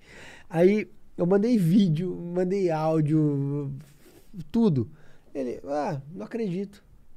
Tipo, eu vou falar o quê? Não tem mais o que falar assim, com um cara o. O, cara, o cara é, ele me conhece desde quando eu nasci, ele é meu tio. Ele hum. sabe a linha que eu sigo. Eu tô dando para ele provas, provas, materiais, vídeo, áudio. Ele não, simplesmente não acredito. Não tem como reverter esse, esse quadro. A pessoa é cega. E é isso que transforma, às vezes, políticos em corruptos. Porque essa obediência servil dá, dá ao político o ambiente para ele fazer o que ele bem entender. Seria alguma coisa relacionada a, a algumas coisas? Por exemplo, é, time de futebol. Eu Puta sou gente. desse time. Não importa se ele joga bem, se ele joga mal, eu quero esse time e qualquer coisa eu vou brigar com você na rua porque o meu time é o meu time e os caras que estão lá no campo, eles estão ali cumprindo a sua missão, às vezes jogando bem ou mal não importa, sabe? E existe esse, essa questão. A questão também ligada às, às tendências religiosas. Né? Eu acho que é exatamente isso. É, é um fanatismo futebolístico ali mesmo. Então, você vê. recomenda o que para que nós vamos separar uma coisa da outra, para que nós possamos ter uma gestão que seja minimamente desconfie. A essência do conservadorismo é você ser, ser cético ao que vem do, da, do político, que vem do administrador. Você tem que desconfiar dele. Tô falando que você tem que tratar ele como bandido o tempo todo. Mas assim, se ele falou, passa pelo seu crivo, isso é verdade. Se fosse, uma, se fosse um político que eu não gosto, qual seria a minha opinião? Se, no caso do Bolsonaro, se fosse o Lula fazendo isso, o que, que eu pensaria? Entendeu? É, acho que esse que é o senso, o senso crítico, o crivo que tem que passar por tudo. No Brasil, eu sempre bati uma coisa: o brasileiro ele tem que parar com essa coisa de essa ignorância e, e que chega a ser até é, dá até raiva de achar que, que político é artista, é, achar que político é Ivete Sangalo. Não é o caralho. O político ele é um empregado seu. O político tem que ser vigiado, que nem você falou, tem que ser cobrado e acabou. Não tem essa de você estar tá na rua, o político tá andando e você pedir autógrafo pro político. Meu. Na, no país de primeiro mundo, quando você vê. É, você não precisa ir. Você vê, vê, Hoje tem internet, você vê vídeos de lá, país no primeiro mundo, é, o ministro ali do, do país, ele tá na fila de mercado, tá todo mundo fazendo mercado, ele tá na fila e acabou e ninguém tá falando com o cara, pedindo autógrafo. Aqui, meu, o cara começa a aparecer na internet, sai na televisão, o cara vai andar ali na, na praça, vem um monte de gente querendo bater foto com o cara, como se você estivesse encontrando a Ivete Sangalo. E não é, meu. E não é, entendeu? O dia que o brasileiro entender que político é empregado dele, acabou, entendeu? Ele, ele vai ser político, que nem você, você é vereador de São Paulo, você tá ali para fazer as suas coisas, beleza. Se você for ruim, eu te tiro daqui quatro anos. Exato. E acabou. E você passando aqui, que nem você tá aqui hoje com a gente, ou eu te encontrando na Avenida Paulista, não tem essa de ficar idolatrando você. Não, você, você idolatrar o político, você cria esse ambiente para ele ser assim. Exatamente. Você tem que tratar o político com, cordialidade você trata qualquer um. Qualquer pessoa. Qualquer um. Como, como você faz o, com o faxineiro. Oi, beleza? Tá tudo certo? Beleza? Exato. Ó, tô e te se, olhando. E se errar, Exatamente. desce o pau. Exatamente. Entendeu? E se errar, você tem que ir lá e descer o pau no cara. É assim que tem que funcionar. Rubinho, por que, que é tão ruim o nosso asfalto? E por que, que é tão complicado as coisas para andar aqui na, na prefeitura, é buraco, é não sei o quê. E, os, e, e é umas coisas impressionantes quando a gente vê na cidade que acontece, que, meu, às vezes você pega assim uma rua que a rua tá toda zoada, que você já entra na rua que, mano, parece que você tá fazendo o, o, pa- o Rally. Paris, Rally Paris Dakar. E aí, amanhã chega o caminhão da prefeitura que você fala, caraca, vão consertar. Agora vai. Agora vai. Meu, aí os caras têm a manha de ficar 12 dias, eles fazem uma faixa. Ó, imagina que essa mesa aqui é a rua, a rua inteira tá ferrada. Aí chega o caminhão da prefeitura, aí eles fazem uma faixa, fica 12 dias. Aí eles terminam, aí eles fazem daqui aqui, a, a rua é até lá. Aí eles fazem a faixa daqui até aqui de asfalto novo. Aí depois eles vão embora. Tudo isso daqui continua do mesmo jeito. Cara, tem um vídeo que eu fiz com, com o Arthur. É, é impagável esse vídeo. Os caras vão asfa- asfaltar uma rua aqui na região, inclusive. E eles vêm asfa- asfaltando então um carro abandonado, que a prefeitura não retirou. Eles recortam o carro assim. Pô, Não, é, tipo, eles fazem a volta. Os E assim, desenhos é sabe animados, esse né? carro abandonado que assim? Aham. A gente gravou no outro dia, tiraram o carro. Aí tava lá o asfalto, um pedaço assim. É absurdo. E falta planejamento. Porque o que acontece? Você faz. é, ali na Nália Franca, eu gravei com o Arthur é, também sobre o assunto. Os caras fazem a massa asfáltica, bonitinho. Opa, ficou legal. Aí vem os caras da Eletropaulo, Abre um quebra buraco da- poder da- fazer ali da- conexões. de água e esgoto, quebra, abre um buraco pra fazer conexão. Tipo, dois dias depois que asfaltou, e abre o buraco. E aí eles largam, porque eles estão sem asfalto. Aí vem de novo pra asfaltar, e fica aquele remendo. E aí o asfalto novo já começa a ficar todo remendado. E assim, a prefeitura licita. Então vamos lá. Eu vou licitar aqui, asfalto você compra por metro espessura. Então vou contratar aqui um quilômetro de asfalto com espessura de 10 centímetros. Aí você chega lá, você põe uma régua e vai medir. Eu já fiz isso. Uhum. Aí os 10 centímetros viram 5. E aí, só que você pagou 10, aí você põe a extensão da via. E onde foi parar esses 5 centímetros de asfalto? Alguém levou. Algum lugar ele foi, alguém ganhou. Então, assim, tem, tem coisa em tudo que a gente vai pegando, cara. É assim, é assustador. É assu- Medidas, né? É, medidas, Medida. você vai tirando Exato, ali. porque se, se eu tiro 5 centímetros de Aham. asfalto, Você que é tira 10, toda a qualidade do. eu tiro toda a qualidade, mas o que isso? Eu tô recebendo para você tá 10. recebendo por eu tô 10. tirando dinheiro dali também. Mas esse dinheiro. tipo de cara que faz esse- essa, essa, esse mal feito, ele, perce- ele, não, ele não percebe que ele vai passar de carro ali, ou a É, mãe dele vai tá passar de carro ele ali. nem faz ideia, porque o contrato da licitação tá lá, vem a ordem para ele, ó, asfalta sim. O Mas, cara o, vai lá e o- mas, o, mas o- a pessoa que de- de- de- demanda, que determina, que, que é o. esquece, esquece, Sebastião. O cara, tá, esquece. o cara tá preocupado em levar O dinheiro dele. no bolso, É. anda de Tem- helicóptero e tchau. Já, já houve, já soube em outras cidades de sujeito que comprava poda. Então você vai podando, tal, tal, tal, tal, tal. Aí é, você paga por pesagem. O cara molhava pra ficar mais pesado e pagar mais caro. É, é- é Assim, se, se, vai- se a gente começa a falar, cara. Não, não, é- eu- tem, eu- tem de tudo. E os caras criam cada vez uma forma mais bizarra de tirar dinheiro dos outros. A gente Aham. fica fiscalizando ali, mas assim, é a história da- do incêndio do, do, do beija-flor. Tem hora que, que- realmente eu me sinto um beija-flor ali apagando Mas continue E cada, assim. e cada, e cada, um e cada- quantas empresas, de- especificamente isso do asfalto que a gente está falando na prefeitura de São Paulo, são várias empresas que prestam ou tem uma, uma A, a Sub, às vezes, ela, ela, ela mesma faz o asfalto, só que ela, com, ela pode comprar licitado, então a pessoa entrega o asfalto, a Sub faz. Ou você Peraí, peraí, peraí, então vamos supor, a, sub, a subprefeitura da Zona Norte, ela pode fazer uma licitação para asfalto. para asfalto de alguns empresários Exato. que ela acha e aí, X. aí entra ali, aí eles fazem o certame, eles vão lá asfaltar, a Tá. prefeitura compra. Eu sei que a, a Câmara tinha aprovado um empréstimo bilionário, isso na gestão passada, para recapeamento asfáltico. Então, eu como vereador, eu posso fazer uma, destinar uma emenda para recapear uma rua. E aí a, a, a sub de competência vai pegar a licitação daquela rua, vai destinar lá, a empresa vai vir colocar. Só que assim, eu mandei um milhão de reais, vou recapear a rua inteira aqui, que tá, tá esburacada. Tá. O que vão colocar aqui é a, a tomada de licitação. O meu papel é ficar fiscalizando, não só onde eu mandei emenda, mas tudo. E aí você tem que vir régua, você tem que ser chato mesmo, contar o asfalto. É, ver, não, fazer sim, mas do jeito que você requerimento. tá me explicando, que eu não imaginava, é o seguinte, por exemplo, assim, o asfalto da Zona Norte fez uma empresa e o do Murumbi fez outra. Tem, tem várias empresas que atuam no ramo, não precisa ser uma só. Pode, podem ter várias. Porque É cada, uma, assim, cada sub faz pre- uma licitação. exato, e a prefeitura compra o asfalto. Vamos imaginar que fosse tudo centralizado na prefeitura. A prefeitura ela compra o asfalto. Não seria melhor? Entendeu? Mas ainda assim, várias empresas vão participar. Então você pode ter uma empresa fazendo o asfalto em Sapopemba e outra, prefe... e outra fazendo em- na Faria Lima, e outra no centro, e assim vai. É de acordo com a demanda. A questão é a seguinte: a qualidade do asfalto e a espessura é determinada no edital. A empresa tem que cumprir aquilo. e não entregar menos.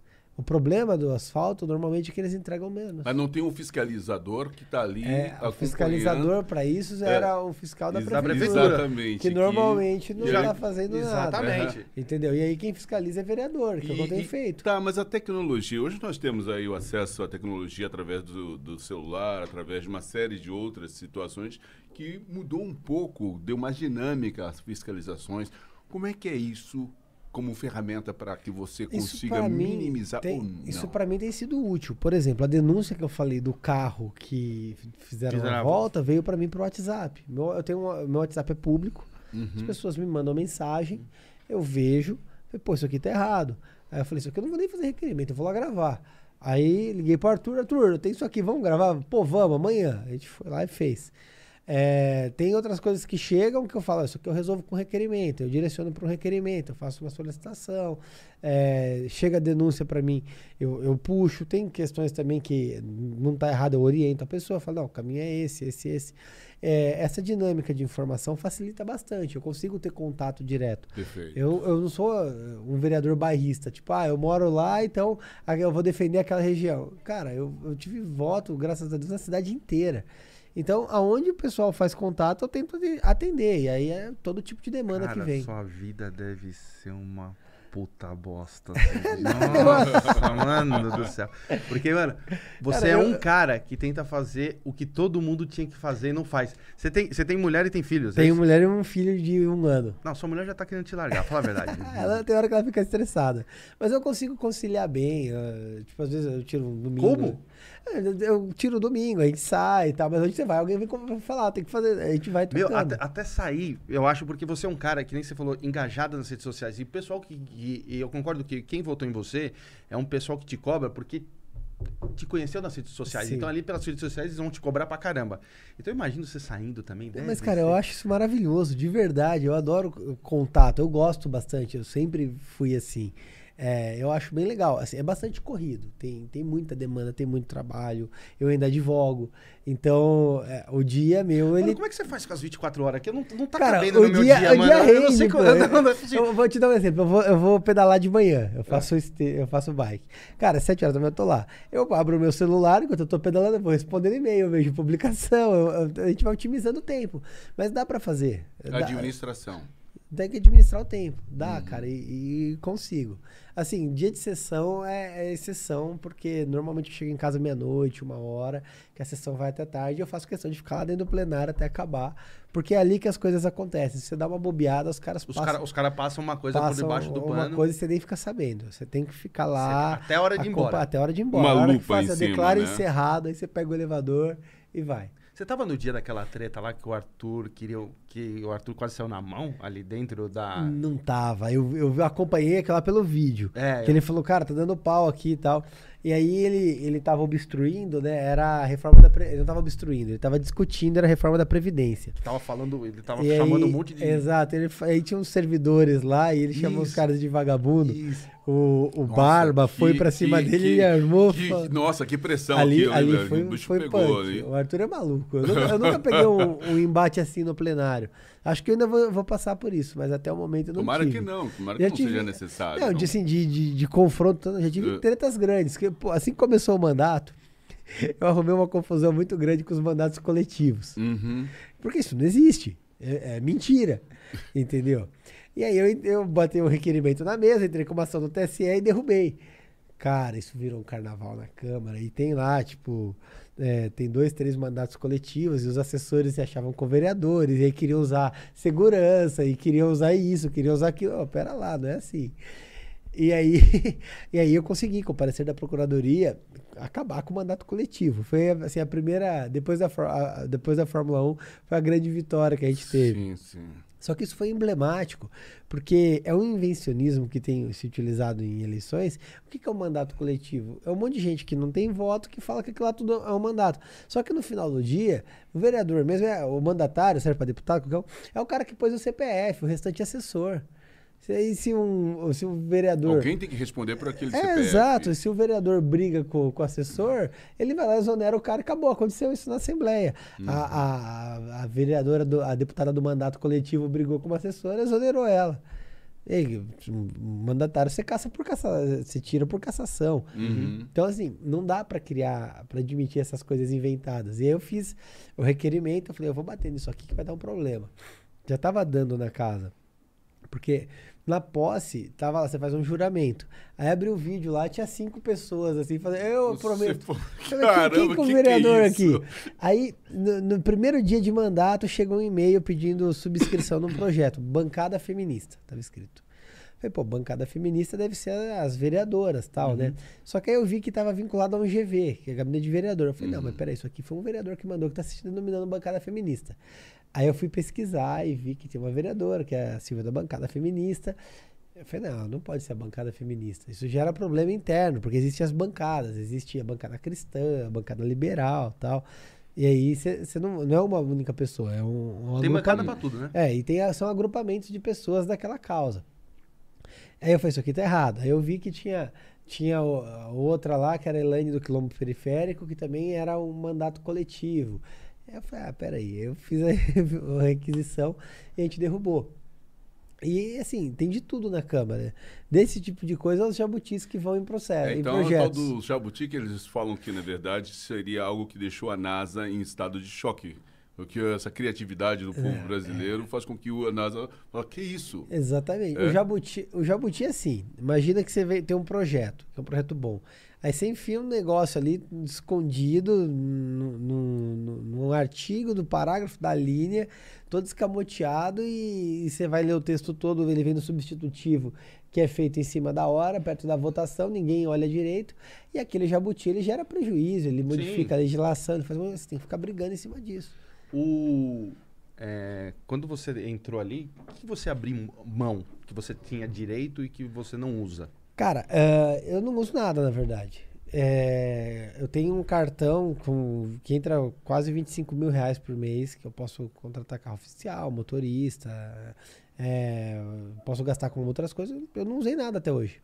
Tipo, o valor deu um real. Então, não, então tá 100% economizado. Se pegar meu cartão agora, dá 25 para 6, sei, dá uns 150 mil reais. Tem lá, eu não usei. Eu não faço disso política do mandato. Entendeu? Tem parlamentares que usam muito, tem parlamentares que usam de forma moderada e tem eu, por exemplo, que não uso. É, por que, que eu não faço disso política de mandato? Porque eu acho que se eu falasse só, ah, eu economizo muito, eu acho que, na verdade, o que eu estou recebendo, que eu tenho salário, está sendo jogado no ralo. Porque eu tenho que dar resultado para isso. Então, é, a divulgação que eu faço é de projeto, de economia com processo, de Então propostas. tem coerência na sua Exato. posição. E eu não bato nessa questão é, específico nisso, mas eu nunca usei nada. Entendi. Entendeu? Você, você, quando você saiu do, padri- do Patriota, você foi expulso, você ficou quanto tempo sem partido? Puta, eu fiquei quase um mês sem partido. Tá. Aí, eu- Aí, então, aí depois assim a gente pensava que você ia pro novo. certo. E por que não novo? Cara, eu gosto dessa pergunta. Eu vou, ó, eu, quem me acompanha, arroba Rubinho, no- Rubens Nunes MBL, vai no meu Twitter agora. Eu acabei de postar uma matéria escrito Por que não o novo? É, assim, o, o ponto é o seguinte: o novo ele tá fechado no projeto Vinícius Poit, candidato a governo do estado de São Paulo. Cara, eu adoro o Poit, ele é um cara gente boa, com bons projetos, um cara coeso, coerente, austero. Cara, eu posso ficar aqui uma hora rasgando Ah, elogios pra gosto ele. dele. eu. Entendeu? Eu conheço pessoalmente, de, de conversar, de tomar cerveja, de tudo. Só que eu não acho que seja o momento pro Poit ser candidato ao governo. Com todo o respeito que eu tenho a ele e carinho que eu tenho a ele. Ele é um excelente deputado, podia se reeleger, construir um projeto. O Arthur, ah, que também é meu amigo, ele é candidato ao governo do estado, é pré-candidato, né, a palavra certa. Hoje ele pontua 7, 8% como candidato ao É governador. na, na prefeitura chegou a 10, não foi? Chegou a na prefeitura, isso foi bem interessante. Ele saiu de 1 e foi para 10. Teve meio milhão de votos na cidade de São Hum. Paulo, mais, inclusive 522 mil. O Poit, ele tá dando tipo 0,5, 0,6. Ou seja, Não- e assim, é, e o Novo fechou o projeto Poit. Então, assim, é, o meu papel é trabalhar a candidatura do Arthur, eu acho que ele é um nome viável, e a gente criar um ambiente que ele possa ser candidato de igual para igual contra a hegemonia tucana que impera aqui em São Paulo e brigar com esse pessoal. E o segundo ponto, cara, eu sou totalmente contra o Bolsonaro. Assim, até a alma. Eu votei nesse cara no segundo turno. Eu acho que é meu Também. papel, Uhum. é minha obrigação tirar Cobrar. esse cara de lá, cobrar ele. O que ele fez, eu fui traído. é, assim como milhões de sinto brasileiros que votaram nele. E pelo fato de eu ter votado no cara, eu, mais do que ninguém, eu tenho que, que ter essa cobrança, essa linha. E o novo não. Tanto que agora, hoje, há duas horas atrás, o Novo deu uma nota dizendo que era a favor do impeachment, e aí o Poit falou que a bancada não era, isso não refletia a posição da bancada. E a bancada é a bancada tipo, isentona, eles ficam em cima do muro.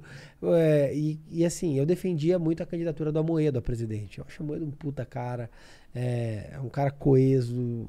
Enfim, ele é um cara que, que realmente tem, tem, a, a a- tem o talento, a competência necessária para ser presidente. E aí o Novo oficializou o Amoedo candidato. Falei, puta, maravilhoso, vamos apoiar o Amoedo. E dane-se que tipo, o partido, eu gosto do cara, puta ideia, o No- o Novo Não, tá ele ali. tem bagagem. Tem bagagem, tem- não tem. precisa de nada, ele vai Sim. se entregar, ele vai ter prejuízo se ele ganhar a eleição. Mas ele tá, tá nessa pauta. E aí veio, o que, que a bancada federal do Novo fez? Pegaram e lançaram um Mitrô candidato para bater chapa. E aí o que acontece? Enfraqueceram o Amoedo. Pô, vou passar para bater chapa, votação prévia de partido. O Amoedo retirou a candidatura. A partir do momento que o Amoedo retirou a candidatura, o Novo nunca mais falou do, do Mitrô. Por quê? Fica sem uma cabeça, sem um candidato a presidente, eles podem apoiar indiretamente o Bolsonaro. Esse é o movimento que eles fizeram. Entendi. Então, assim, por- nesses dois pontos, é, se tornou inviável a ida para o novo. Uhum. E até a, a- forma como o novo é montado não permite que a gente entre para ganhar corpo, para expulsar bolsonarista e, fa- e fazer acontecer o partido. Que é o que eu estou fazendo agora. Eu, eu entrei numa situação irônica, me filiei no PSL. Então, é, bom, a gente Você vai se falar sobre no PSL. A gente É. vai falar sobre isso. Você foi Antecipei você, não, desculpa. É, não, assim, não, é, eu ia falar sobre isso. O PSL, cara, eu não acreditei quando eu, eu- eu- É fora do normal você falar que você se candidatou ao PSL. Não, eu, eu me filiou. filiei. E assim, eu, te- eu tenho uma missão nisso. Não é uma coisa assim, ah, vou me filiar aqui porque tá tudo legal. Porque assim, você fala, não gosto do Bolsonaro. Não- quer- assim, quer- Exato. Então, vamos lá. É, é- essa é a minha missão. Eu não sei se eu vou conseguir realizar ela. Eu eu- tenho, eu acho que eu não. Tenho, eu tenho até fevereiro do ano que vem para realizar minha missão. Tá? O que acontece? O, o PSL, a nível federal, a, a executiva do partido é contra o Bolsonaro. Eles rechaçam o Bolsonaro e me garantiram que não vai ter Bolsonaro candidato. Mas, mas deixa eu falar Então, uma coisa pra você. Você, é. você acredita em político? Então, mas eu tenho tempo para trabalhar isso. Aí eu falei, tá bom. Eu, só tô eu aqui sozinho sem partido, eu falei, vamos fazer o seguinte. O PSL é um partido que tem mais tempo de TV, certo? E que permite o Arthur ser candidato ao governo. Eu falei, só temos Arthur candidato ao governo se não tiver Bolsonaro. Então, vamos fazer aqui uma missão. Eu entro no partido e eu vou desgadizar o partido. Eu vou ser o xarope. Eu gosto de processar, eu vou expulsar todos os bolsonaristas do partido. Do Rinaldi de Gílio, que é vereador aqui em São Paulo, que eu já fiz, até o Eduardo Bolsonaro. Passando por Zambelli, Janaína, quem tiver que ser. Pode? Pode. Tá bom, entrei. Quem te deu esse pode? Entendeu? A executiva do partido. Tá. A executiva, pode? Pode. Entrei. Falei com o Bozella, que é o preside- que é presidente. Bozella, a gente vai tirar essa gente do partido. Vamos começar a ver os nomes aqui e eu vou expulsar todo mundo. E desde então eu tô fazendo isso. Semana passada foi, eu entrei com, com o pedido de expulsão do, do Rinaldo de Gílio, da Letícia Guiar, que é deputada estadual.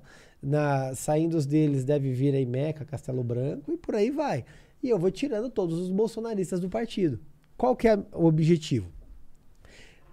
Tiro todos os bolsonaristas do partido, crio um ambiente adequado para a vinda do Arthur, do Kim, de todo mundo para concorrer na eleição do ano que vem com um partido sem Bolsonaro, sem essa gente. Eu ocupo um espaço que o Bolsonaro queria usar por conta do tempo de TV que ele não vai conseguir ocupar, certo? E a gente pode concorrer de igual para igual com o Tucanato de São Paulo. É assim, a missão clara e escancarada, e eu falo isso publicamente, é essa. Vai ser fácil? Não vai. Eu estou sendo trucidado já. Tem gente que não entendeu a- o, o movimento que a gente fez. Eu falei, eu vou ser, eu vou, eu vou ser o bandeirantes aqui. Eu vou pegar um, um facão, Facão e vou abrindo- e vou, vou abrindo caminho. Se eu não conseguir lá na frente, a gente, repo- a gente faz um reposicionamento de, de trajeto. E aí eu vou para outro partido.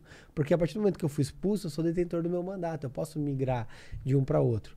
Mas se não fosse aceitar, se não fossem permitir é, tirar o Bolsonaro e, e, a candidatura do Arthur, não estariam permitindo que eu estivesse esquartejando o partido por dentro e expulsando é, deputado federal, deputado estadual.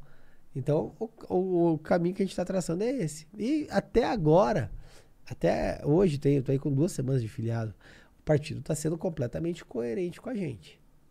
Semana que vem eu posso chegar aqui e falar o contrário? Posso. Não sei. Mas até agora está sendo assim. Eu estou bastante contente com o que eu estou vendo.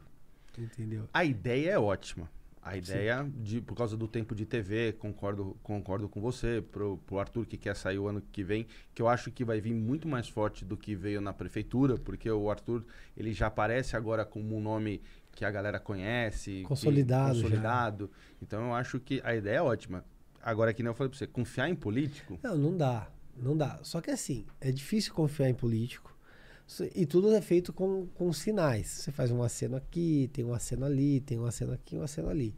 A gente deixou a nossa linha muito clara. Olha, a gente não usa fundo eleitoral, a gente faz a campanha com doação, é assim que a gente vai operar e eu não quero Bolsonaro. Assim, Bolsonaro é condição sine qua non. E eu ainda falei muito claramente, eu faço questão de tirar do partido a Carla Zambelli e o Eduardo Bolsonaro, principalmente. Essa, assim, eu quero tirar todos os bolsonaristas, mas essas duas figuras em especial, eu quero, eu quero, quero expulsar muito do partido. Tá bem? Tá bem. Agora a questão de esperar os eu próximos. Tô, é, eu tô, eu tô trabalhando isso. Tô hum. começando a fazer as expulsões, envolve processo, envolve ética, tudo demanda um certo tempo. Não é como é, uma ação de acidente de carro, por exemplo, que demora uma vida. Mas vai um tempinho. Você vem como prefeito? Prefeito não. Não tem essa, não tem essa pretensão, pelo menos não em médio prazo. Quem que vai vir pelo, de prefeito futuramente? Não sei, acho que tem tempo para criar isso ainda, né? Eu, assim... Quais são suas assim, as pretensões políticas? É, é, é, difícil falar. Eu pensei muito em ser, em ser vereador eu, no que eu podia realizar então. Então você está muito convicto eu tô, muito eu tô muito satisfeito vereança. com a vereança. Entendeu? O que eu posso fazer no futuro, eu realmente não sei. Eu, eu trabalho muito pelo movimento. Eu sou eu, eu sou muito MBL. E assim, Você trabalha muito o que o Renan manda, né? Não, o Renan manda porque a gente decide tudo junto, cara. Eu tô ligado. É, o Renan, assim, o Renan é o meu irmão. Eu gosto muito dele. A gente discute, às vezes, assim, de quebrar o pau. E a, e a gente é muito próximo, muito amigo. Eu, o Renan, o Kim, o Arthur, o Alexandre. É, é uma proximidade grande.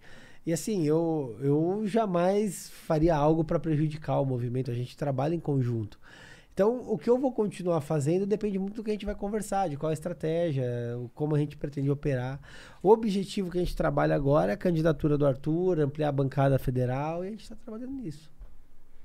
Entendeu? Entendi, entendi, entendi. Gente, preciso dar um recado para vocês, vocês aí no chat, vai mandando. Ô, Mulambo, se tiver, manda para mim já no, no, no, meu, no meu celular, por favor, que a gente vai, vai, vai depois aqui perguntar aqui pro Rubinho, porque, meu, a galera. Tem uma sabatina aí. Ah, certeza que a, a, galera, a galera quer saber, ó. Eu tenho certeza que te perguntaram por que não o novo. Ah, foi, cara, foi o que eu mais ouvi, tipo, quando eu fui expulso do partido, a galera. Ah, vai pro novo, vai pro, vai pro, novo, novo, vai pro novo, vai pro novo. E depois, por que não o novo? Por que não o novo? Eu falei, gente, é por isso, isso. E assim, o pessoal cobra aquilo que eu falei pra você. Eu trato com transparência. Tanto que nas conversas que eu tive, eu falei, ó, isso eu vou expor, porque eu tenho eu devo satisfação pro meu público e eu vou contar para todo mundo. É difícil passar projeto? Assim, o que, que é mais difícil quando você decide fazer um projeto? O que, que você fala assim, cara, essa é a parte mais foda? É você ir no porta a porta e tentar convencer e pegar a assinatura de todo mundo? O que, que é mais é difícil? É pautar ele. É um parto pautar um projeto. Que pautar, quando você diz pautar, para Colocar no plenário para votação. Que isso é o presidente... Tô, até hoje eu consegui pautar um projeto, já é muita coisa. Eu tenho um projeto aprovado e tô com outro pautado. E seis meses de mandato. E quais e, assim, são os, os, impedimentos para que se é, possa pautar o projeto? Se, ele, tem que ele tem que tramitar em todas as comissões da casa, ter parecer favorável, e aí você tem que construir acordo para aprovação dele. Entendeu? E construção de acordo, como é, é difícil, que funciona? Tem que ir de vereador em vereador explicar o projeto. É... E aí geram, geram muitos conflitos. Mas o presidente pode segurar. Enquanto ele pode sentar pode, em cima. Pode, pode. É ele que pauta. Que nem o Arthur Lira, vamos supor lá num. Senta em cima e não pauta nunca. Então, por exemplo, às vezes você fez todo o trabalho E vamos supor, por uma birra que eu tenha por- com você e eu sou o presidente ali da Lesp, eu não coloco pra pautar o seu. Exato. Exato. Ah, vou te dar um exemplo. Eu tenho um projeto que ele permite que os produtos apreendidos, que você- meu seu boné Pirata. é pirata, foi apreendido. Cara, não é porque ele é pirata que ele é um lixo. Entendeu? Ele tem qualidade especialmente para as crianças carentes, para a população carente. Sim. Meu projeto permite que esse tipo de produto, ao invés de ser incinerado, ele seja doado para ONGs Uhum. cadastradas. Sim. Entendeu? Acho pa- legal. Parece adequado. Dá, Sim. dá dó, você vê o tanto de coisa que é incinerada. Uhum. São coisas que, que- de vestuário mesmo, que tem Gera poluição e tudo Exato, mais. Sim. né? desnecessário. E aí ele foi aprovado em primeira votação e, cara, tá umas três semanas já aguardando para ser pautado em segunda e não vai. E quem que é o presidente hoje? Eu chamo Milton Leite. A gente tá tentando Que é construir... de que partido? Do DEM. Do DEM. E a gente tá tentando construir... Eu sei que ele vai ser pautado e vai ser aprovado. Hum. Só que a gente vai construindo para isso. Tem um projeto que foi aprovado, nesse eu sou coautor, que torna a atividade física essencial na cidade de São Paulo, para garantir que as academias funcionem. isso- Putz, isso é Isso é muito Entendeu? bom, muito, Muito bom. necessário. Deu trabalho para passar. Foi sancionado pelo Ricardo Nunes tem umas duas semanas. Mas Nossa. isso. É lei aqui em São Paulo. Então, tipo, é, se, se fecharem então, e tal. A academia é atividade essencial. Ah, isso é muito entendeu? importante. Ela pode Parabéns. ela tem a limitação, mas continua funcionando. Obrigado. Parabéns. Pô, que bom. Ainda bem que você pedala de manhã, ajudou aí o pessoal da academia. Cara, se eu não pedalar, eu viro uma bola. cara. então eu tento manter. Cara, me fala uma coisinha. Como é que você vê o, o, o, o Dória quando era prefeito e o governo? Cara, o Dória ele teve algumas medidas assim que eu considero positivas. Por exemplo, o Corujão da Saúde, eu acho a melhor medida que eu já vi Maravilhosa. ele, ele tomar e que algum político tomou, pelo menos em tempos recentes, no aspecto da saúde. Vai na parte liberal, parceria com a iniciativa privada, garante atendimento de qualidade, zerou fila. Eu achei maravilhoso. Descontinuou o projeto. Tinha que, isso tinha que ser mantido. Entendeu? Isso tinha que ser mantido. É, eu acho que há muita publicidade no Dória. Igual quando ele se vestia de gari para fazer alguma coisa. Eu até entendo e tal. Aquele projeto que ele fazia de, de revitalização de, de regiões era muito bom. O Dória governador, eu acho que ele se perdeu pela própria vontade de ser presidente. Entendeu? E aí ele, ele, ele foi se atropelando o discurso. Ele mandou projeto de aumento de ICMS para a Assembleia. É, o que é um absurdo Uhum. imaginar, é uma incoerência com o próprio discurso. Entendeu? E assim, é, é, a gente vê como ele é ruim com o discurso quando a gente vê a rejeição dele hoje. E, querendo ou não, ele é o cara que encampou a ideia da vacina. Ele é o cara que, que, que levantou a pauta. é, até, ab- até isso, abril, né? 80% das vacinas do país era, era a Coronavac que tinham sido aplicadas. É, de outro lado, a gente tinha um presidente negacionista. Só que o que acontece? O Dória ele transformou essa pauta em um palanque político. Especialmente o paulista. O paulista não gosta de um governador aparecido. O paulista gosta de um governador que deixa a cidade, o estado funcionar. E ele fica lá, com aquela coisa melancólica, todo mundo de preto lá, falando tal.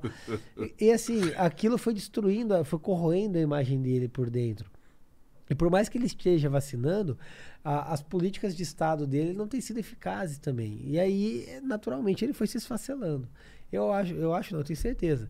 Se ele concorre a presidente da República, ele perde. Sim. Se ele concorre a governador, ele perde. Se ele concorre a senador, ele perde. E até prefeito agora. né? Ah, se ele concorre a vereador, eu acho que ele não ganha eleição. E síndico? É, se o pessoal do condomínio dele. É que nem condomínio ele mora, né? Então não pode. Se for presidente da associação de bairro. Mas acho que nem Eu isso. acho que nem Não, isso. não, não, É, não. assim, o Dória é, é um resultado muito claro do excesso de publicidade destruindo o candidato, o, o sujeito. Perdeu a E, assim, essência do é muita político, cagada aqui, né? desculpa o termo. É, é muita Não, não, Não. pelo amor, não vai falar Cagada. cagada aqui, pela, vai tomar no. é muita cagada que ele fez enquanto governador. O, o mandato dele enquanto governador foi, foi muito fraco. Tá muito aquém dos Equivocado, antecessores dele. Ele, ele mandou muita coisa lá pra Lesp que vocês tiveram que, Que barrar. barrar. E, que cê- e- e você não acreditava quando chegou? Não, é inacreditável. Deu muito que- trabalho pra Ah, vocês. assim, o reajuste né? de. Contrário. Te- O reajuste de CMS é, é um negócio, assim, assustador.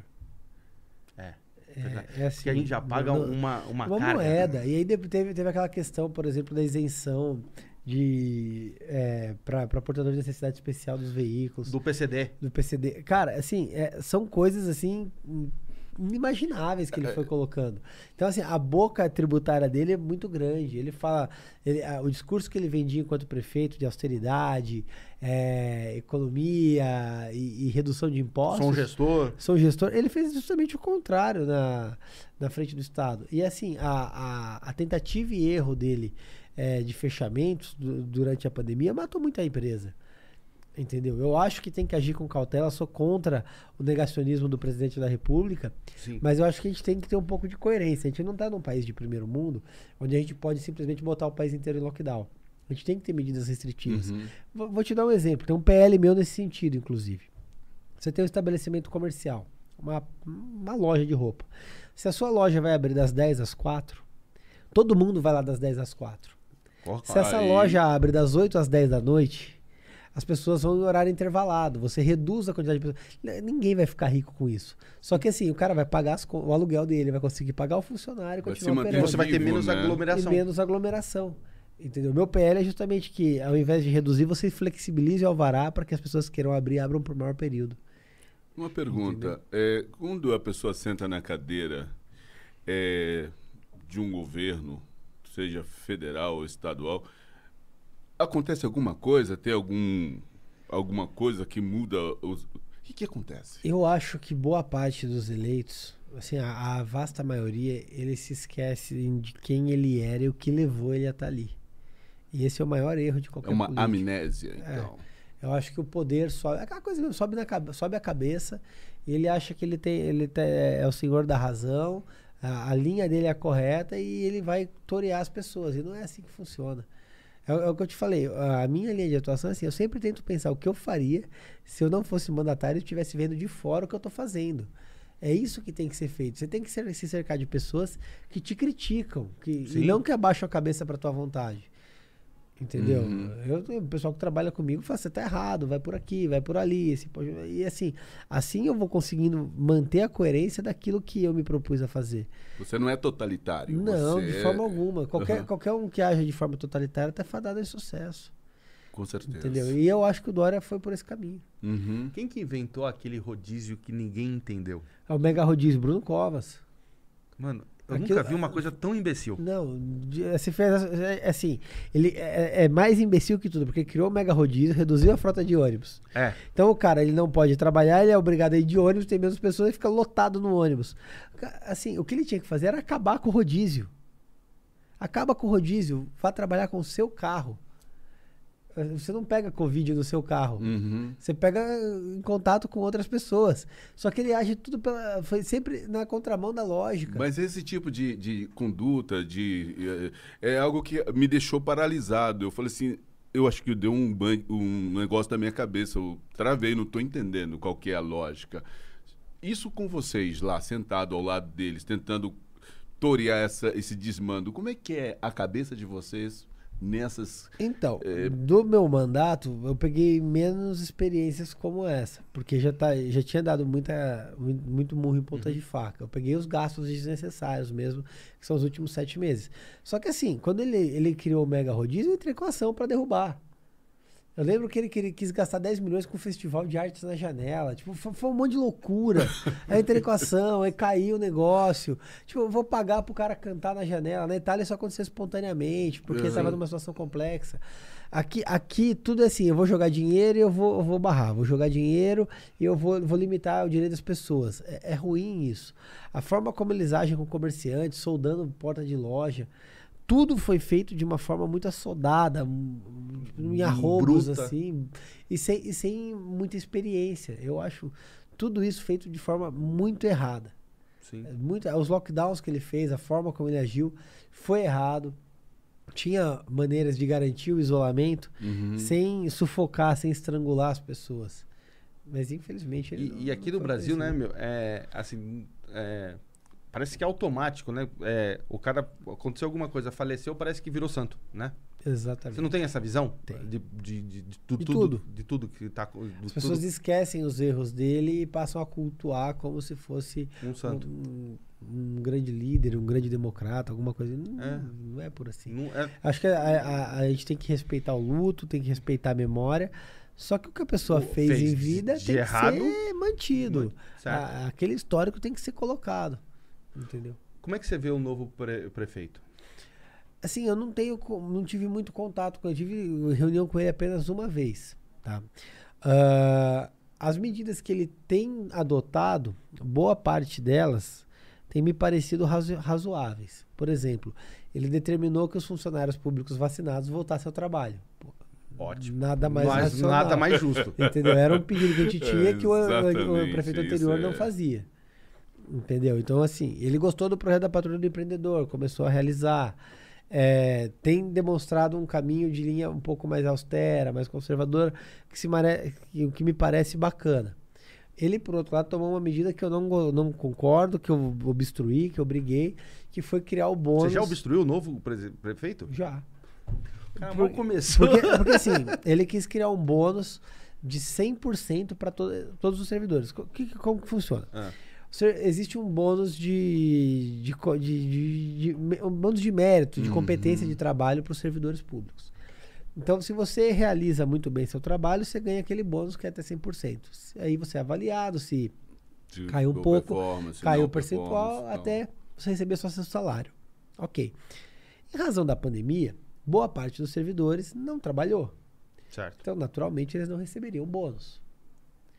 De outro lado, os profissionais da saúde te- teriam um problema. Porque os médicos, por exemplo, ganham bônus por cirurgia tal, e não realizaram, ficaram no combate ao Covid. Uhum. Aí, ao invés dele mandar, se ele manda assim, olha, os profissionais da saúde funerária vão ganhar o bônus em 100%, e os demais não vão ter, eu votaria a favor, porque a lei do bônus já existe, já há previsão orçamentária. Mas não, ele mandou para todo mundo. Então imagina, por exemplo, que você é um profissional da educação. Você ficou, de, você fi- ficou sem trabalhar. Aí você foi vacinado na frente de todo mundo. Você entrou em greve depois de tomar a vacina para não voltar ao trabalho. Eu vou te dar bônus de 100%, enquanto tem um médico lá, um enfermeiro, Que tá tu- trabalhando na expondo a si e a família a risco de Covid e vai ganhar o mesmo bônus que você. Não é justo. É, é injusto. E assim, é muito dinheiro que vai pro ralo. Aham. Então, eu obstruí o projeto. Eu deixei muito claro. Eu falei, eu votaria se fosse específico para gente funerário e profissional da saúde. Pro restante não dá. E aí, foi um projeto que ele mandou e Tá não, parado? não concordei. Não, foi aprovado, infelizmente. A gente obstruiu, brigou, brigou, brigou, mas a Câmara atropelou. Teve quatro votos contra só. Cara. O que, que você precisaria para que, ah, eu sei, a publicidade através das suas redes sociais e tudo mais, o que você precisaria além disso para que essa visão, que a meu ver parece muito coerente, reverberasse mais ainda na casa das pessoas, na mente das pessoas? eu acho para que as pessoas têm que compartilhar o que está acontecendo e falar cada vez mais de política. Eu acho Uhum. que só conversando, ah, aconteceu aquilo, você viu aquilo lá, é como a gente vai fazer. A gente não tem que sair na mão. Ah, Cara, a gente for Gostei conversando, a gente vai Gostei. chegar num ponto que a gente não vai concordar. E- é maravilhoso. Bacana que- isso. e a gente cresce com a discordância. Aham. Só que assim, a gente tem que falar de política, das concordâncias e da discordância também. Mas isso aí é aquilo. isso que é importante. mas isso é que eu chamo de inteligência emocional. É, é ter a capacidade de ouvir, analisar. E falar, poxa, mas isso aqui não me soa tão claramente, tão bem assim, mas deixa eu ouvir de novo. Exato. Deixa eu ver por outro ângulo. Deixa eu mudar de opinião. Per- permita que eu mude de opinião nesse sentido. E, e, assim, eu mudo de opinião em diversas coisas. Mas isso é, isso é muito bacana. É, é, eu digo que é o meu sonho de um relacionamento dentro de casa, marido e mulher, amigos e tudo mais, é ouvir, ter a paciência de falar, onde que eu estou cometendo o, o problema de audição, de observar, deixa eu ver. Respira, calma, analisa, dá um tempo, vê de novo a questão. Ah, tem um PL meu, assim, eu nunca fui um- da bandeira animal. Eu adoro, tenho cachorro, gosto muito, mas eu nunca Uhum. fui aquele cara da causa animal. E aí cheguei no mandato, Nunca foi a Luísa Mel. nunca foi a Luísa Mel, mas me trouxeram uma sugestão, que é o incentivo para adoção. Porque aí eu, eu fui, fui estudar o assunto. As ONGs elas geram prejuízo para o município, zoonoses geram custo para o município e as pessoas acabam não- não adotando animais. E aí gera um incentivo de 5%, de 5 no IPTU em desconto para a pessoa que adotou um animal castrado, chipado, que venha das ONGs que estão cadastradas. E aí a pessoa tem que fazer prova de vidas e bons tratos dos animais, Exatamente. do animalzinho que ele adotou, para ter o desconto. Entendeu? Isso equipa, equilibra a conta da prefeitura com o gasto que tem de zoonose. É, Legal. É um projeto que não era minha bandeira, só que eu ouvi e tal, conversei. A, a Milena, Milena é uma mulher, ela, go- ela gosta muito de, de animais, ela veio conversar, trouxe ideia. Cara, eu apresentei o projeto. E assim, é é assim que eu tenho. Eu vou pegando. Eu não, qual que é a sua bandeira? Cara, eu recebo ideias eu filtro elas. É Agora, como eu tento tra- trabalhar. Tem um assunto espinhoso, não só no município de São Paulo, mas em todos os municípios do Brasil. Quando o prefeito senta naquela cadeira, já senta com taque com relação à questão do lixo, é, é, os aterros sanitários. Como é que você é, lida, enxerga isso e já tem alguma visão quanto soluções para esse... A reciclagem em São Paulo ela ainda é precária perto do que a gente coleta Caramba. de lixo. Inclusive a gestão a gestão Covas diminuiu a- o percentual de coleta até mesmo em relação à gestão Haddad, que era uma lástima. Uhum, Entendeu? E eu acho que. Eu acho não. Eu estou estudando, inclusive, nesse momento, um PL certo. de incentivo à coleta, de, de, postos, de criação de postos de coleta, onde a pessoa eh, consiga emitir um voucher que possa utilizar Isso é no muito legal. comércio. Então a, a pessoa pode trocar aquilo por comida, as pessoas de baixa renda podem auxiliar na coleta seletiva, criando containers de coleta para levar o reciclado até lá, para ampliar um pouco mais o tratamento do lixo. Criar políticas de incentivo à, à, à separação, a coleta familiar, onde você já faz a separação, é um mecanismo de resolução disso. E existem pequenas usinas. Uhum. Isso é uma coisa que eu estou em estudo ainda. Ah, eu tenho alguma ideia sobre Que- isso que eu gostaria sobre- de compartilhar com Ah, você. legal, me passa. Sabe? Porque, as assim, usinas de lixo é, é- interessante, que gera energia, é, energia inteligente Uhum. é, e, e através do lixo reciclado. Eu só não eu tô vendo a viabilidade de trazer para o país. Então, mas a- a- a- essas usinas que geram energia inteligente, não pode ser. é- é- mas gera energia mesmo? Então, a- o que me foi passado previamente Hum. é isso. Eu pedi pro meu pessoal fazer um estudo Uhum. para eu tô Pra ver te se a falando, conta tô falando uma fecha, coisa né? muito Não, embrionária. não, entendi. Para ver se a conta fecha, se é interessante, como trazer, se vale para a cidade, se não vale. Mas a questão do container da coleta seletiva já é uma realidade que tem que ser incentivada. E assim, é, é difícil você reciclar lixo hoje. Mas posso dizer uma coisa? O lixo orgânico, que eu creio que seja o maior entrave nessa questão dos aterros sanitários e tudo mais. Sim. E é justamente esse é o ponto que eu vejo como é, é, onde que a gente destrava isso e como. Então, de repente, eu gostaria de compartilhar contigo em outro momento Seria essa, legal. essa, essa experiência que eu estou tendo e que eu vejo como uma solução realmente viável. Não, me passa, eu- acho muito importante isso, eu acho interessante. É, na parte, isso inclusive entraria na parte dessas usinas. Aham. É, eu, eu acho que a gente tem que criar formas de tornar o interessante isso. Imagina o seguinte: se você não mora num apartamento, no apartamento provavelmente você tem coleta seletiva lá no, no subsolo, você desce lá e coloca. Agora, é, quem mora em bairro? Você Não, mora casa. Em casa. Você tem uma casa num bairro aí. Uhum. Você não acha coleta seletiva. Não tem. Você sai rodando aqui, você não vai achar. Você tem que criar esses pontos. O, o ideal seria. O ecoponto. É, o ecoponto. Você teria que ter pelo menos em toda a rua.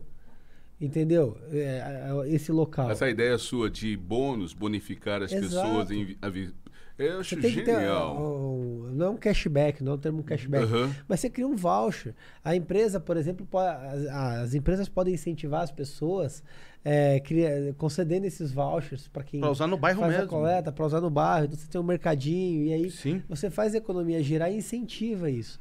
Se, você não criar políticas de incentivo para reeducar, é muito difícil que a gente consiga é, melhorar a questão de reciclagem, a questão ecológica. Entendeu? E São Paulo isso é um problema gigante. Gigante. E, e é o que você falou, de, e pessoal de casa, é, não tem. Não tem. Você em casa assim, você tem as ruas de casa assim. Não dá. tem, Você não pode, tem Só passa o lixeiro mesmo. Exato, entendeu? E aí, assim, o, o lixeiro pode fazer o seletivo, ah, mas terça e, qua- terça e quinta passou seletivo, segunda passou orgânico. Cara, você tem que ter um local que você vai lá e faz o descarte imediato. acabou. Entendeu? Você tá no teu apartamento, cara, eu tenho lá o saquinho verde o O saquinho vermelho, o amarelo, preto. é. Entendeu? Você põe ali. Entendeu? Você, você deixa lá, já, já cria isso na, na, na, na política da sua casa. Cara, encheu, já pega o elevador, coloca. É muito fácil. Agora, quem mora em casa não consegue. Tem que ter isso. Vamos lá, ô, Rubinho, vou começar aqui as perguntas. O Jackson tá fazendo para você. É, tá falando assim, Rubinho, não seria melhor usar o fundo eleitoral para o bem do que deixar para os lobos? Cara, existe uma discussão grande em cima disso, de verdade. Tem gente que fala, não, você tem que usar o fundo contra o fundo. Mas a nossa política sempre foi não usar o fundo, fa- fazer a política pelo exemplo. Então, por mais que seja cômodo, que, que possa ser usado tal, a gente mantém essa linha de não usar. E assim, é, eu falo pra você, é difícil fazer campanha sem fundo. Eu sei que a gente passou perrengue de ter dia que não tinha dinheiro para impulsionar na rede social e você dá um jeito e depois é, aparece um doador ali abençoado e a coisa começa a fluir. Enquanto a gente pega, por exemplo, que teve candidato a vereador aqui com 2 milhões de reais. O cara torrar uma campanha. É, né? Do meu dinheiro, do seu, do seu, de todo mundo. O, o, e, e essa coisa de campanha, a gente fala assim, ah, de usar o dinheiro. Eu lembro, é, é muito louco, porque eu lembro também na hora que, né, na campanha, assim, é, que nós tivemos, assim, acho que para deputado federal, etc. A Joyce também batia que não ia usar campanha, lembra? Sim. E quando ela foi pro embate com o Arthur, ela usou. Ela usou 10 milhões, cara. Ela usou 10 milhões de reais. A campanha do Arthur, eu eu não lembro exato, mas ela inteira custou um. E assim, tudo de doação, Doação. cara. Tudo na vaquinha ali. E a- ela botou 10. E ela falou: Ah, eu não posso combater. Eu lembro do argumento dela. Ela falou assim: Eles estão vindo com canhão, eu não posso estar com revólver. Cara, a gente foi de arco e flecha, a gente foi com estilingue na mão. E assim, ela teve 90 mil votos, o Arthur teve 522. É óbvio que se a gente tivesse mais dinheiro, teria resultados melhores. Uhum. Entendeu? Mas não seria coerente com tudo que a gente prega. Exatamente. E assim, a, a coerência não tem preço. É. E eu acho, eu acho que fica uma coisa assim de, de, de, de, ah, putz, meu, traiu o que falou. Né? Fica, Fi- fica. Sempre vai ficar eu- marcado. eu entendo o raciocínio do Jackson, faz sentido, não, não deixa de fazer, mas a gente tem uma linha e a gente segue ela. Sim, sim. Ó, o Ian tá perguntando o que o MBL espera eh, eleger em 2022, assim, quantos deputados federal, quantos estaduais, isso já tem uma um planejamento? Não tem um planejamento feito ah, a nível de país, certo?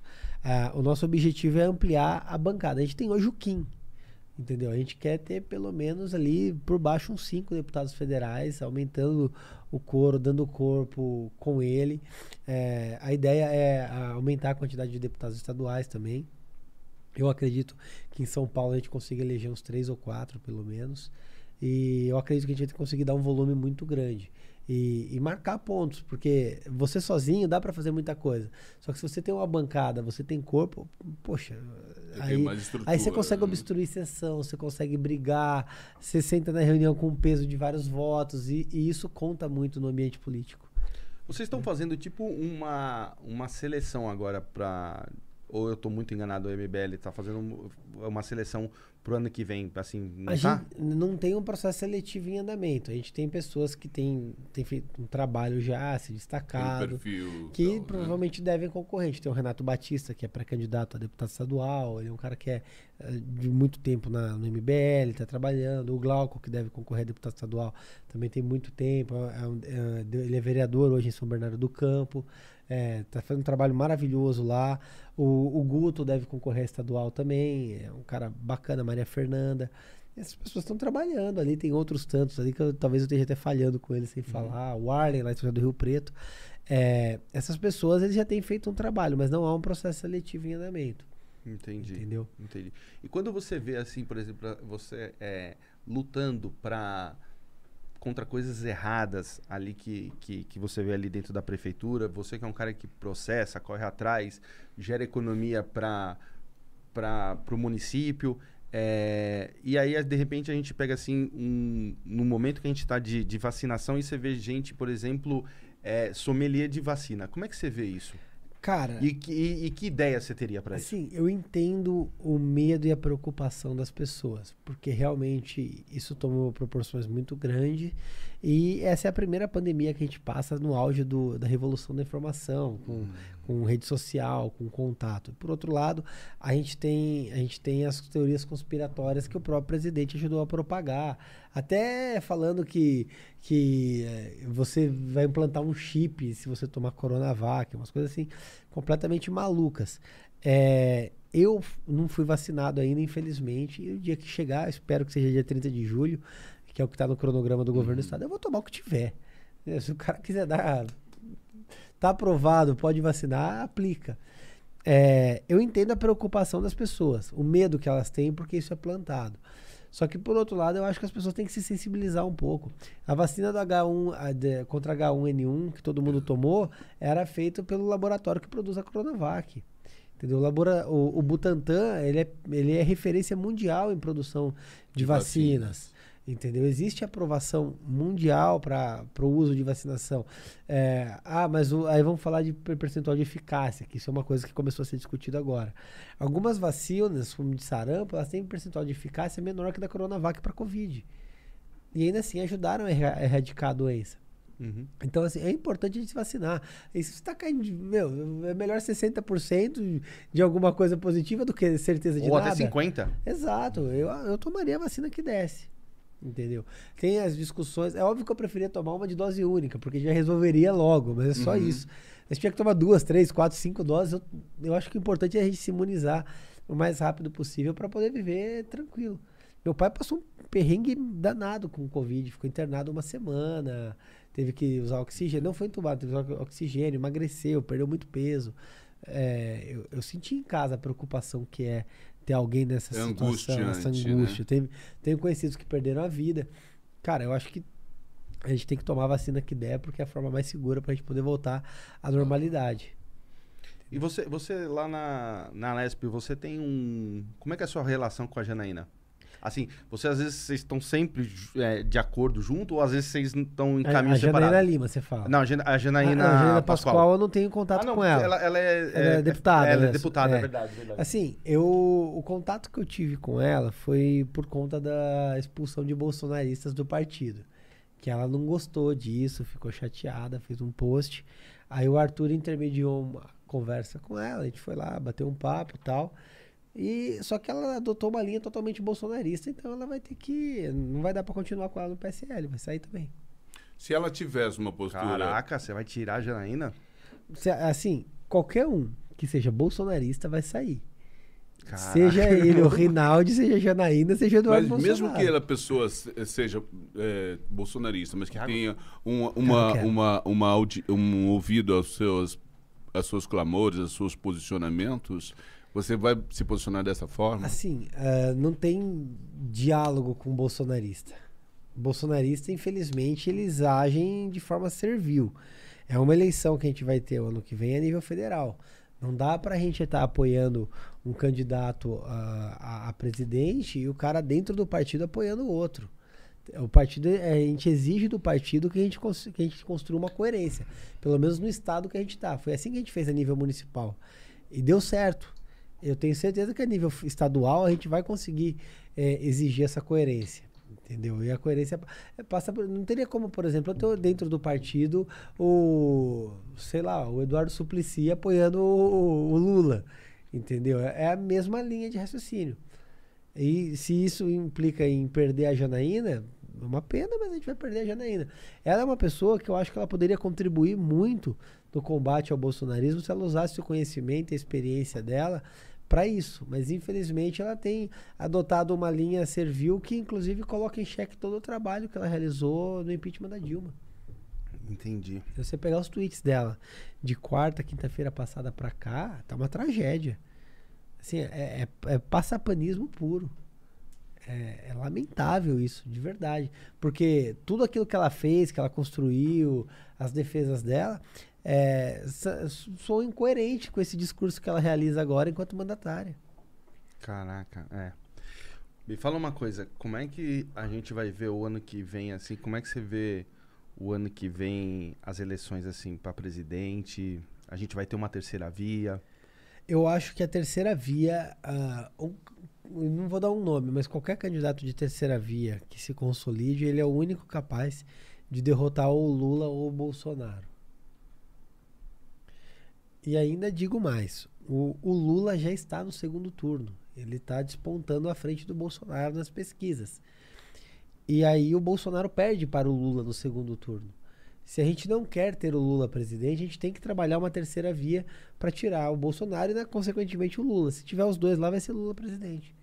A única forma é, é construir a terceira via para tirar de vez o, o, o, PT e também tirar de vez o, a outra face do PT, que é o Bolsonaro. E quem será essa terceira via? Né?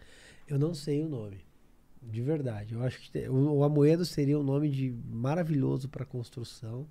Foi sabotado pelo próprio partido, é lamentável isso. Mas o partido, ele foi o protagonista do partido ele, ele, ele construiu ele, a casa e o pessoal chegou e expulsou ele pela janela. É, é, triste isso, mas é a realidade. E um cara maravilhoso, um cara ímpar, íntegro, li, com uma con- conduta de lisura. É, assim, eu, eu realmente fico triste falando do Amoedo porque eu via nele todos, todos os predicados para ser o próximo presidente. É, o Ciro com certeza não é. Não dá pra forma esquecer o né? troglodita que ele sempre foi. Uhum. Entendeu? Não- com certeza não é o Ciro. E a, a nossa esperança é que se construa um nome. Assim como eu não sou sommelier de vacina, eu também não vou ser sommelier de terceira via. Hum. Mas e, e o Danilo Gentili? Cara, eu acho que seria um puta nome. Cara, de verdade. eu também acho que seria. Porque ele- o- eu- o Danilo sempre foi coerente na. Ele, ele é, e ele, no- não- no- ele, ele tem a linha dele. A Se linha. não gostou, problema seu, essa é minha linha. Sim, mas é sempre uma linha coerente. Coerente. Tudo que ele coloca com, ali com no. com o que ele faz, com os valores dele. dele. Eu acho que seria, seria um bom nome. Mas não eu, não- eu não sei se ele vai encarar. É. Você acha que ele está apenas fazendo uma brincadeira ali? Eu, eu- não é sei, é o que pessoal, eu não tenho tanto contato com o Danilo como o pessoal tem. Eu acho que ele seria um nome assim maravilhoso. É, Uhum. Mas eu não sei se ele vai até o fim. Eu precisava ver como ele performa verdade, em pesquisa. Na verdade, eu acho que o, o que seria o país e o que a gente queria num, num primeiro momento, até nisso deu errado, do- do- era o Moro, né? Concordo Era- com você. Era o Moro. Era né? o Moro. Mas o Bolsonaro assassinou a reputação dele. E aí, assim, acho difícil ele se reerguer a ponto de concorrer. O Moro realmente seria o nome. Até porque agora também ele tá num trabalho lá. É, é difícil ele sair também daquele trabalho e vir pra cá. Entendeu? Eu vi o Datena se lançar candidato. Mas o, o Datena, se ele- todo, toda vez. Então, é, é, o problema é que ele tá com esse estigma. Diz vai e não vai, vai e não vai. Acho que você vai, vai, entendeu? O Hulk já ficou pelo caminho, mas eu também não gostava muito do perfil do Hulk. É muito, muito centro-esquerda pro meu gosto. É, assim, é, tá difícil ter um nome de construção. Cara, Nossa. tá mesmo. E a gente olha assim. Assim, fala, eu sei que o Dória não vai ser. Ah, não! olha, posso falar? Zero chance. Zero, eu ca- não votaria nele. Não, também. acho que posso falar. Em São Paulo, poucas pessoas Eu votariam. acho que se ele sair pra presidente, ele ia ser um fiasco maior que o Alckmin foi pra presidente. É. É. Entendeu? E eu vou falar pra você, eu acho que o Alckmin volta pra, Governador? pra governador assim. Acho que vai brigar forte, vai brigar. Forte. É, Vai brigar um com o Arthur, viu? do- É o cara a ser batido, inclusive. É. É, o cara a ser batido. É, porque se você olhar, ele sempre foi aquilo ali, governador, governador, lembra? É assim, e, e o que acontece? As pessoas vão falar, ah, eu já sei o que é. Porque ele, é, não, não É que assim, a pior coisa é você ficar na igualdade. Você tem que tentar inovar. concordo. É, é isso que eu endosso muito a candidatura do Arthur.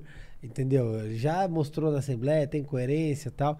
Só que as pessoas vão, vão. Esse é o discurso que vão tentar vender pro Alckmin, entendeu? Pois eu imagino que a estratégia que eles vão adotar. E o Alckmin deve ser. Eu, eu, na minha leitura, ele deve sair do PSDB. É isso que eu ia cara. falar, não vem pelo PSDB. Eu acho que ele vai pro PSD, que é o partido do Kassab, e deve levar ali uma boa parte dos tucanos com ele. O PSDB vai estar esfacelado. Por isso que eu falo, é uma oportunidade grande que a gente tem de acabar com o tucanato. Seja ele na figura do Dória, do Rodrigo Garcia, ou até mesmo do Alckmin, mesmo que em outro partido. Agora, Rubinho, eu gosto, estou gostando muito dessa sua defesa, desse seu posicionamento de eh, discutir, ouvir, fazer e acabar com essa questão de a possibilidade de irmos para um embate físico. Isso é muito interessante, essa, essa posição mais harmônica, porque é o ideal disso, de uma, de uma política saudável, não? É, eu, eu acho assim, a partir do momento que a gente parte para agressão, para via de fato, a gente Acabou. perdeu qualquer razão. É, Eu posso estar certo em qualquer assunto. Se eu pratico via de fato com você, eu posso você já estar perdeu a errado. razão. A, a política, ela, ela, ela é a arte de dialo- de dialogar, de debater. E a discussão, ela pode ser muito, assim, Ferrenha. ferrenha, pesada. Eu, eu não ligo de, de quebrar o pau com qualquer vereador Aqui na Câmara no- no- no- E, e depois conversar com ele. Eu acho que é do debate, eu tenho a minha ideia, eu vou defender ela. E, e é direito do outro defender. Eu não posso impor a minha ideia. Só que é, a partir do momento que a gente extrapola esse debate e parte para agressão, naturalmente a gente está tá, tá Perdendo deixando de o- ser civilizado, se tornando é, é, animais, primatas. Acho que não, não é por esse o caminho que a gente resolve. A gente viu é, cenas lamentáveis de agressão no sábado. No O sábado. pessoal do PCO lá, batendo no pessoal do PSDB. Tudo bem, né, o PSDB tava no lugar errado. Eles não tinham que estar ali. Não dá pra estar junto com, com um cara que apoia o Lula é, numa uma- manifestação claramente pró-Lula, Uhum. entendeu? Fazendo fileira com eles. Só que nada justifica agredir. Exatamente, porque nos movimentos, Nada. nos movimentos, por exemplo, do MBL lá pra tirar Dilma, você via gente do PT ir lá que queria conturbar e, não, e, e- e- e o pessoal não batia. Nunca. A gente fez pelo menos uma dezena de manifestações, nunca teve atrito. Nenhum. né? E também nunca teve depre- depredação que nem Nada, teve. Nada. E assim, e a, e a gente defende o diálogo. Cara, eu lembro da manifestação de 13 de março de 2016, que- as vésperas do impeachment. Pô, a gente levou um monte de político no trio elétrico. A gente falou assim, o lugar do político agora vai ser aqui defendendo o impeachment. Cara, tinha o Jungmann lá, o Paulo Freire subiu no nosso trio elétrico, Paulo- Paulo Freire que era do PPS, Uhum. ideologicamente oposto, mas subiu lá, discursou e o nosso público aplaudiu ele. Eh, Carlos Sampaio, Bruno Araújo, é, Mendonça, tinha um monte de gente lá, de, de espectros divergentes, que estavam unidos por aquela causa. E sem agressão, tudo de forma respeitosa, harmônica. Você pega esse pessoal, eles levam pela raiva, porque eles não estão ali pela bandeira tirar o Bolsonaro, pela bandeira impeachment. Estão pela bandeira Lula presidente. E aquilo ali não é um ato democrático com essa finalidade, é um comício. E o que, que é o, assim, pro pessoal que já ouviu falar na, na internet, que acompanha você, o que, que é aquele plano locomotiva que você tem com o Arthur? Cara, o plano locomotivo é o seguinte: eu tenho uma série de projetos de lei que eu apresentei em São Paulo. Começou com um projeto de combate à Covid, agora eu estou expandindo para outros PLs, porque eu estou vendo uma luz do fim do túnel da pandemia, certo? Que a gente leva em diversas cidades para protocolar. É, esse é o que eu faço e o Arthur também leva a discussão é, da revisão do Pacto Federativo. A gente está tentando juntar forças pela revisão do Pacto Federativo, que eu expliquei no começo do programa, que a gente precisa é, fazer São Paulo capitanear essa, essa Esse- bandeira essas- essa pauta, certo? E aí, ah, São Paulo sempre foi a locomotiva do país, certo? Exato. E a gente tenta reafirmar eh, o São Paulo como a locomotiva, trazer prefeitos, vereadores, e tem uma questão de demanda. É, porque, assim, uma coisa é eu apresentar um PL isolado em São Paulo, outra coisa é a, várias câmaras discutirem aquele PL. Naturalmente, ele se torna um PL relevante e aí ele se torna um PL de nível de discussão estadual e federal. E aí eu, eu trago as, as pautas das cidades para níveis maiores de discussão. Isso é muito importante. Que é o que eu falo. As pessoas, falei, as pessoas vivem nas cidades, ninguém vive Uhum. na União. E a gente tem que elevar o peso das cidades, dos municípios, eh, dentro, da, dentro, dentro da, da, da- da esfera, fede- da esfera política. A gente tem que aumentar os poderes da cidade, fazer o dinheiro ficar mais no Estado e na cidade e menos na União. Entendeu? Entendi. E é, é essa a Bom. essência toda da locomotiva. Cara, a gente já visitou mais de 40 cidades esse ano. Toda Cara. semana a gente visita pelo menos três cidades.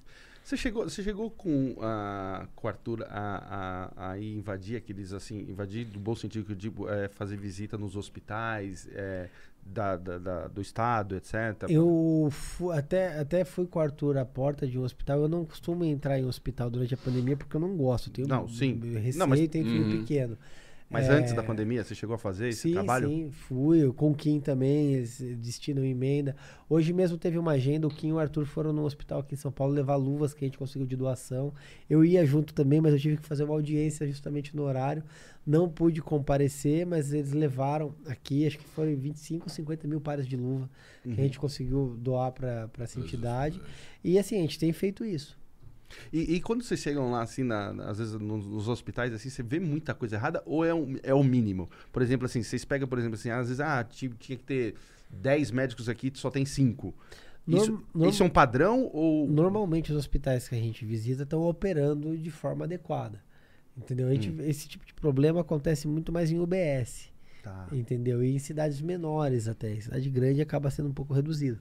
Mas ah, os hospitais, eles normalmente estão operando bem. A gente ah, visitou um hospital e foi em, em Lins, eu acho que foi essa visita. Eh, cara, o hospital tava assim, estado triste deplorável. deplorável, você via a fiação exposta, é, dificuldade mesmo. A gente vê locais que tem dificuldade financeira e dificuldade estrutural, mas falcatrua a gente não presenciou ainda. entendeu? Normalmente estão operando bem, estão operando no limite, UTI lotado, centro lotado, mas o pessoal está trabalhando. Entendi. E assim, boa, eu, eu, o Kim o Arthur, a, a gente tem o hábito de mandar bastante emenda para saúde, entendeu? Acho que a saúde é, é fundamental, é né? fundamental. E E a gente faz questão de visitar, de- a gente vai para verificar como tá para doar, tá ok, a gente doa e volta para verificar a aplicação. Por exemplo, tem o Hospital da Unesp aqui em São Paulo, que doou a reforma de um andar. Eles reformaram o andar inteiro e a gente foi lá ver, a, acompanhar a obra em andamento. Os caras estavam lá botando cimento e a gente entrou lá, viu tudo acontecendo, vê as contas, tudo certinho, para ver o dinheiro realmente sendo investido. É isso que a gente tem que fazer. É, é a fiscalização, né? Exato. Cara, eu acho, é, eu acho. É um trabalho hercúlico, né? É, é dá, dá muito empenho, é muito esforço. Uhum. Mas, por outro lado, a gente consegue ver a realização. Isso Dá muito prazer. é, é é muito satisfatório. Você vê assim, puta, eu consegui fazer isso, foi graças ao meu empenho que isso aqui aconteceu e, e tá, tá, melhorou, atendeu determinada fatia da população. É, é muito legal isso. E, cara, é, a gente olha assim, podia tanto ter muito mais político como vocês fazendo isso no Brasil, né, meu? Assim, nessa coisa de, de, de fiscalizar, de fazer economia. Porra, mano, seria tão maravilhoso, né? Assim, eu, eu fico feliz que eu vejo que estão surgindo mais. Vocês estão sendo referência. há estão 10 puxando anos mais atrás gente, não né? existia isso. Ah, concordo com Entendeu? você. Você pega 10 anos atrás, ninguém nem sabia o que estava acontecendo. Concordo. Hoje a gente vê aumentando, é, tanto na Câmara de São Paulo. Até mesmo na- os, na os, os antigos já estão tendo vocês como referência Exato, e eles acabam sendo né? obrigados a, se, a, se a se reposicionar por conta da nova forma política. Ou eles se reposicionam ou eles vão ficar para trás. Vocês já fizeram alguma velha raposa assim, ter que é, tomar alguma atitude que não gostaria por causa de alguma cobrança de vocês? Cara, no impeachment mesmo. é, o que a gente virou de voto de deputado e ficava ligando e cobrando e enchendo o saco. Pressionando, pressionando. Muitas, muitas vezes. As acusações que eu entro, normalmente, eh, por conta da ação, o cara volta atrás, tem que revogar a decisão. Ou, ou questão do bônus na Lesp é, um- é um outro exemplo. O Suplicy tá como vereador ou como... Tá como vereador, 80 anos, cara. Você já foi lá conversar com ele sobre alguma... Não, eu, encontrei- eu conversei com ele uma vez no elevador e uma vez no, no plenário. Ele tá lá. Assim, o Suplicy, ele tem cara de bobo, aquele jeito de bonzinho, mas tem que ficar muito... Ele é muito esperto, ele é muito vivo, aquele cara. Ele Ele- tá há anos. Sagaz. né? é, né? é sagaz. Então a gente tem. E as pautas dele são complexas. É, sempre vem com uma ideologia de gênero, umas coisas assim, você tem que ficar atento. É, que senão ele vai socar no prato dele e passa. A gente, a, gente, a gente entrevistou o Fernando Holliday aqui. O, o Holliday falou que foi falar com ele sobre uma. Acho que uma, uma- um projeto dele, não sei o que lá. E aí ele foi conversar com o Suplicy e conseguiu até o voto dele e tal. Mas ele falou que ele, meu, o Suplicy uma hora falou assim pra ele: "Tem- Você tem um tempo pra gente conversar? Ele falou: Não tenho. Ele falou que ficou, sei lá, das, das 5 da tarde até as 11 da noite. Vai, falando em renda mínima. Acho que foi isso, rei da menina. Que eu falei, É. eu, ainda, eu ainda encontrei no elevador. Falei, é, Suplicy, estão falando aí que você vai concorrer o ano que vem a deputado, né? Ele falou, ah, eu vou divulgar o renda mínima do país. Faz 30 anos que o cara só fala do, do renda mínima. Foi engraçado. Ah, bacana. E a, e a galera que, que, te, que, que te segue, quem votou em você, o que, que eles podem esperar de você aí nos próximos anos que- e que possa tentar te ajudar? Cara, pode esperar muito trabalho, muito processo e fiscalização. Entendeu? Meu, transparência em tudo que eu faço, nas redes, os projetos que eu faço são todos nessa linha. Eu tento dar publicidade em tudo nos meus canais, até fazendo um lobby aqui, arroba Rubinho Nunes MBL. Vocês vão ter acesso à informação, a Fala de projeto. novo. Arroba Rubinho Nunes MBL. E, e tudo eu vou alimentando na rede para tentar tratar com transparência. Quando o pessoal manda mensagem, a gente responde. E eu tento construir assim. O pessoal que quer acompanhar o mandato, pode acompanhar por lá. Eles vão conseguir trazer sugestão, criticar, ajudar a melhorar. Eu acho que assim eh, vai ajudar a aperfeiçoar, inclusive, o trabalho que eu estou fazendo. Sabe o que eu tenho, eu tenho de meta ajudar a fazer? Eu quero fazer, eu quero fazer um encontro de novo, a gente vai fazer uma churrascada. Eu já MB gostei já. Aí, ó. É, a gente vai fazer uma churrascada do, do, do MBL, vocês ali, ó, Renan, é, Kim, o Arthur, etc, com o Holiday. Vocês abandonaram o menino. Vocês A gente abandonaram. não abandonou Ó, ele. Menino, vocês abandonaram. Não, eu vou, vou- eu falei, eu saiu, falei para ele aqui, ó. Falei para ele aqui, ó. Eu vou, vou ligar, vou falar com o Renan. A gente vai fazer de novo. A gente, vocês Não, precisam fazer um churrasco. Mas ele, ele é bem-vindo quando ele quiser. precisam fazer um Eu con- eu- churrasco. Eu, eu converso com ele sempre na Câmara. É que assim, ele quis. Ele, ele realmente ele quis sair do movimento, seguir o mandato dele, com alguns projetos pessoais dele. Particularmente, eu até falei pra ele, falei, cara, eu não acho bom você fazer isso, acho que devia continuar tal. Mas ele quis seguir esse caminho, tava muito certo e eu espero que ele tenha sucesso. Na Câmara, a gente, a gente tem bastante contato, a maioria das vezes a gente vota junto e a coisa vai indo. Ah, que bom. que Entendeu? bom. Ele, assim, não tem como ser diferente. To- Toda vez que tem plenário, pelo menos umas duas, três Hum. fases a gente, tem, que- a gente troca, um pergunta como o outro vai votar, a opinião. É, mas vocês deram uma espirrada nele. A gente vai ter que Não fazer é, não, É, foi- vocês deram uma espirrada. Cê- Você chegou, ele saiu. Ele, certeza que. Eu não, eu cheguei, eu tô desde antes. Ó, na verdade, o Rodney entrou no movimento depois de mim. Que ele foi Depois de você, mas é, ele tava também desde o começo? ele entrou mais ou menos em janeiro de 2015. Uns Sério? dois, três meses depois que a gente fundou. Ah, entendi, entendi. Entendeu? É que ele, ele fala melhor, ele tem um discurso Nossa, maravilhoso. Ele, Bom. ele tem o dom da fala, do discurso, entendeu? Concordo. E, e aí ele ganhou bastante notoriedade por isso. Ele tem ali aquele trabalho lá. Ele foi pro novo, inclusive. Ele tá- foi pro novo, tá né? Tá no, tá no novo. É, é, Exato. exa- é aquilo lá que todo mundo pergunta pra você. Por que não Por que novo? não o novo? Cara, mas olha, parabéns aí pela sua coragem no PSL. Espero que dê certo seu, Eu também. projeto. Porque se der certo, vai ser maravilhoso pra nós. Sim. Pra nós de São Paulo, assim, do, do, do- da, da cidade, do estado. Então, assim, agora, cara, você falou tirar a Janaína. Parabéns. Assim, Já, eu- Bom, isso aí, né? Já expulsou lá também o Holiday, né? Agora vocês Não, mandam o Ro- outro. o Roller não sei, ele que pediu pra ir, pô. Ah, assim, obrigado. Eu acho que vai dar certo. Tô animado com o PSL e eu acho que vai dar certo. O, pelo menos se, se mantiver o que a gente está fazendo pelos próximos meses, você pode ter certeza que o partido vai estar totalmente filtrado, limpinho para a eleição no ano que vem. O prazo para o Arthur se filiar é março, né? Eu tenho até fevereiro para limpar, limpar para em março ele, ele vir para o partido. Começa em março? A filiação, eh, você tem que estar filiado seis meses antes da eleição. Então, o mês de março é a, abre a janela para você trocar de Trocar partido e tal. E assim, a- tal. o que ainda vai concorrer no mesmo partido que a gente concorrer, todo mundo. Então, é natural que, que, que o partido esteja arrumadinho. Ninguém quer ficar no meio da campanha perdendo a paciência com um boizão lá enchendo o saco. Cara, olha, se, se eu acho que às vezes ele não tem tempo, se eu acho que às vezes ele não tem tempo, imagina o ano que vem, quando, É, quando ele pegar com o ser. Arthur pra falar, meu, Vai ser com a correria. Sua mulher- o ano passado eu coordenei, eu fui candidato e coordenei a campanha do Arthur. Hum. E ainda fazia a ponta de jurídico ali. ó. E deu tudo certo. Vamos ver o ano que vem. Quanto tempo você tem de casado? Ah, então a gente tá junto há dois anos. Ah, que não, não vai aguentar certo. Vai, não. vamos ser Não posi- vai- ser Não, positivo. não, Ó, ó, vou te falar, ó, eu tô há três décadas casado. A, a maior dificuldade tá sendo passar a pandemia, cara.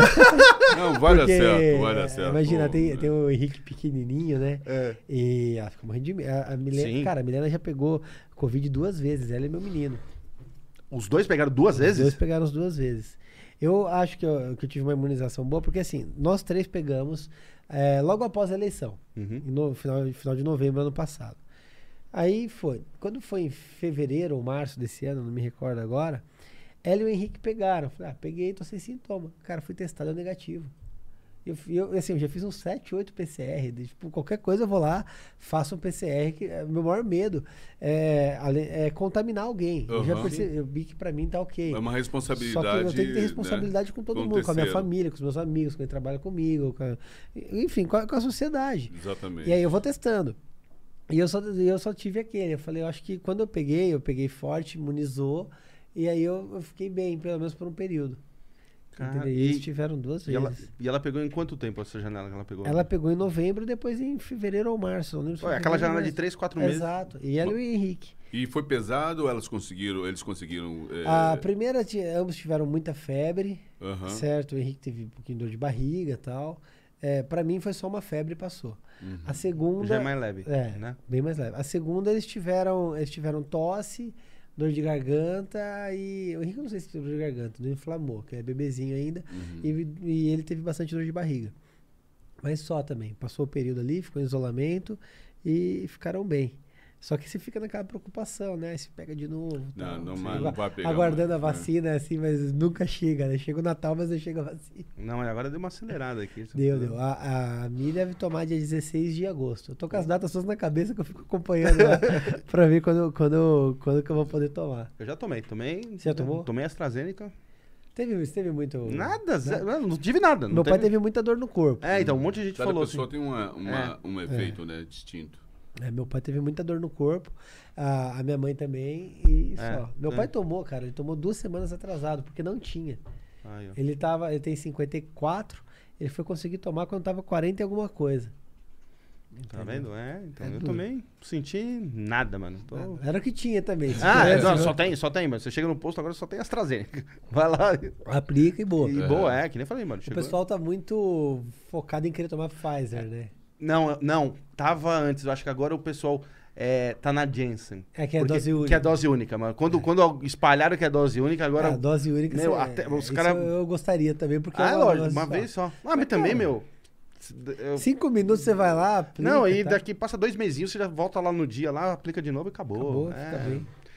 Então, ó, irmão, queria muito te agradecer aí por esse, esse bate-papo que você veio aqui. Queria, mais uma vez, que você deixasse suas redes sociais aí pro pessoal quer te acompanhar, falar com você. Cara, primeiramente, muito obrigado pelo convite. Foi um prazer, assim, muito grande estar aqui. A conversa é muito boa, foi bem legal mesmo. Parabéns pelo canal aí de vocês. É, para quem quiser me seguir, arroba Rubinho Nunes MBL no YouTube, Instagram, Facebook, Twitter. E fiquem à vontade para mandar ideia, sugestão, crítica, é sempre bem-vindo. Obrigado, viu? Mande qualquer coisa lá, né? Só, só, não, me- só não mande nudes, por Não, não, é, é, nuda- então mande rolas, mande rolas. né? Chega lá, ele abre e mande uma rola. Né? Pelo Ah, amor de Deus. vereador, de repente Cara, pega ali e mande uma. Às, Pessoal, vezes, às vezes eu abro o WhatsApp assim, tipo, tem um WhatsApp lá que a gente divulga o número, né? É. Pum, o cara mandou a rola. Cara, você, tá de sacanagem, você tá de sacanagem, ele ia processar o cara. Outro processo, vai lá. Exato. assim, daí deve ser um petista. Você Cara, não, não assim, deve ser um eu- petista? Eu não sei, cara, mas assim, não é um ou outro, não. é, tipo, é, é recorrente. Eu falo, puta Eu que vou pariu. processar cara. esse maluco. Vai Tá de sacanagem comigo, pô. Eu pensei, pô, tem um buraco na rua aí, um, um bueiro, o cara mandou lá, você fala, velho. Ô, é, é- é legal até. O que, que a pessoa, assim, aproveitando que a gente tá aqui encerrando, o que, que a pessoa pode te chamar pra, pra conversar assim que, que você possa ajudar ela? Cara, qualquer assunto que você tiver, que você achar que tem um problema, tem uma irregularidade, fica à vontade. Entendi. De verdade. Não tem como Uhum. todo mundo saber o que tá certo e o que tá errado. Então eu acho que, a- além de tudo, meu papel como advogado é esse. Você ah, tá achando que tá errado, pode melhorar, sugestão, ah, faz um PL, alguma coisa. Pode mandar à vontade. A gente sempre vai vendo o que, o que dá pra fazer, a gente põe pra frente. Chega, chegam projetos bons assim que a gente pode realizar, inclusive pela conversa. Uhum. Entendi. Essa, essa da usina do lixo mesmo chegou pra mim por sugestão de, um- de um apoiador. De um apoiador. É, Entendi. é bem legal. Bacana mesmo. É, e eu vou fazer esse churrasco de vocês lá com Pode com o fazer, Fernando eu Holliday. faço questão. Vamos, vamos de novo fazer aquele churrasco. Vocês estão precisando fazer um churrasco com o Holiday que vocês abandonaram, menino. Não, a gente não abandonou, Vocês mas jogaram- eu topo. Ele que saiu, pô. Olha, eu quero aproveitar esse negócio do lixo. Eu vou logo em seguida aqui trocar e mandar informações, porque esse é um assunto que me alcança, eu acho muito importante. Eu amo meu país, eu amo meu povo e eu acho que uma vez que nós consigamos apresentar situações assim, é muito importante, é relevante. Mas eu quero aproveitar a oportunidade de convidar vocês a acompanhar o Negão aqui no meu Instagram, sou eu, Sebastian. Seja você também, Sebastian, e nos siga no Real Podcast toda semana, três vezes por semana. Acione o sininho, se cadastre, mande para os amigos. E eu, aqui ao lado do meu amigo Alan, estamos nos organizando para cada vez mais sermos merecedores da sua audiência, promovendo o melhor discurso possível e adequado. É Yes, man! Yes, man. Maravilhoso. Cada vez melhor, hein? Tô melhorando, né? Cada vez melhor. Votem em mim. Gente, é isso. Queria muito agradecer aí vocês que estão assistindo. Não esqueça, você que tá ali, ó, você que que quer aprender a investir, você que tá com as contas assim toda embaralhada, com problema, entra lá no LTW Consult, os caras são muito feras, eles vão te ajudar, vai ter um consultor top para te ajudar a arrumar suas finanças, vai, vai te ajudar a saber investir, você vai ganhar dinheiro. Então entra lá no Instagram LTW Consult e entra também no YouTube LTW Consult e vê ali a série deles Descomplica. Certeza que você vai começar a aprender de educação financeira porque os caras são muito top. E também a gente queria agradecer sempre a Spaceship, que também sem eles aqui a gente não consegue fazer esse programa. Obrigado, até quarta. Valeu. Yes.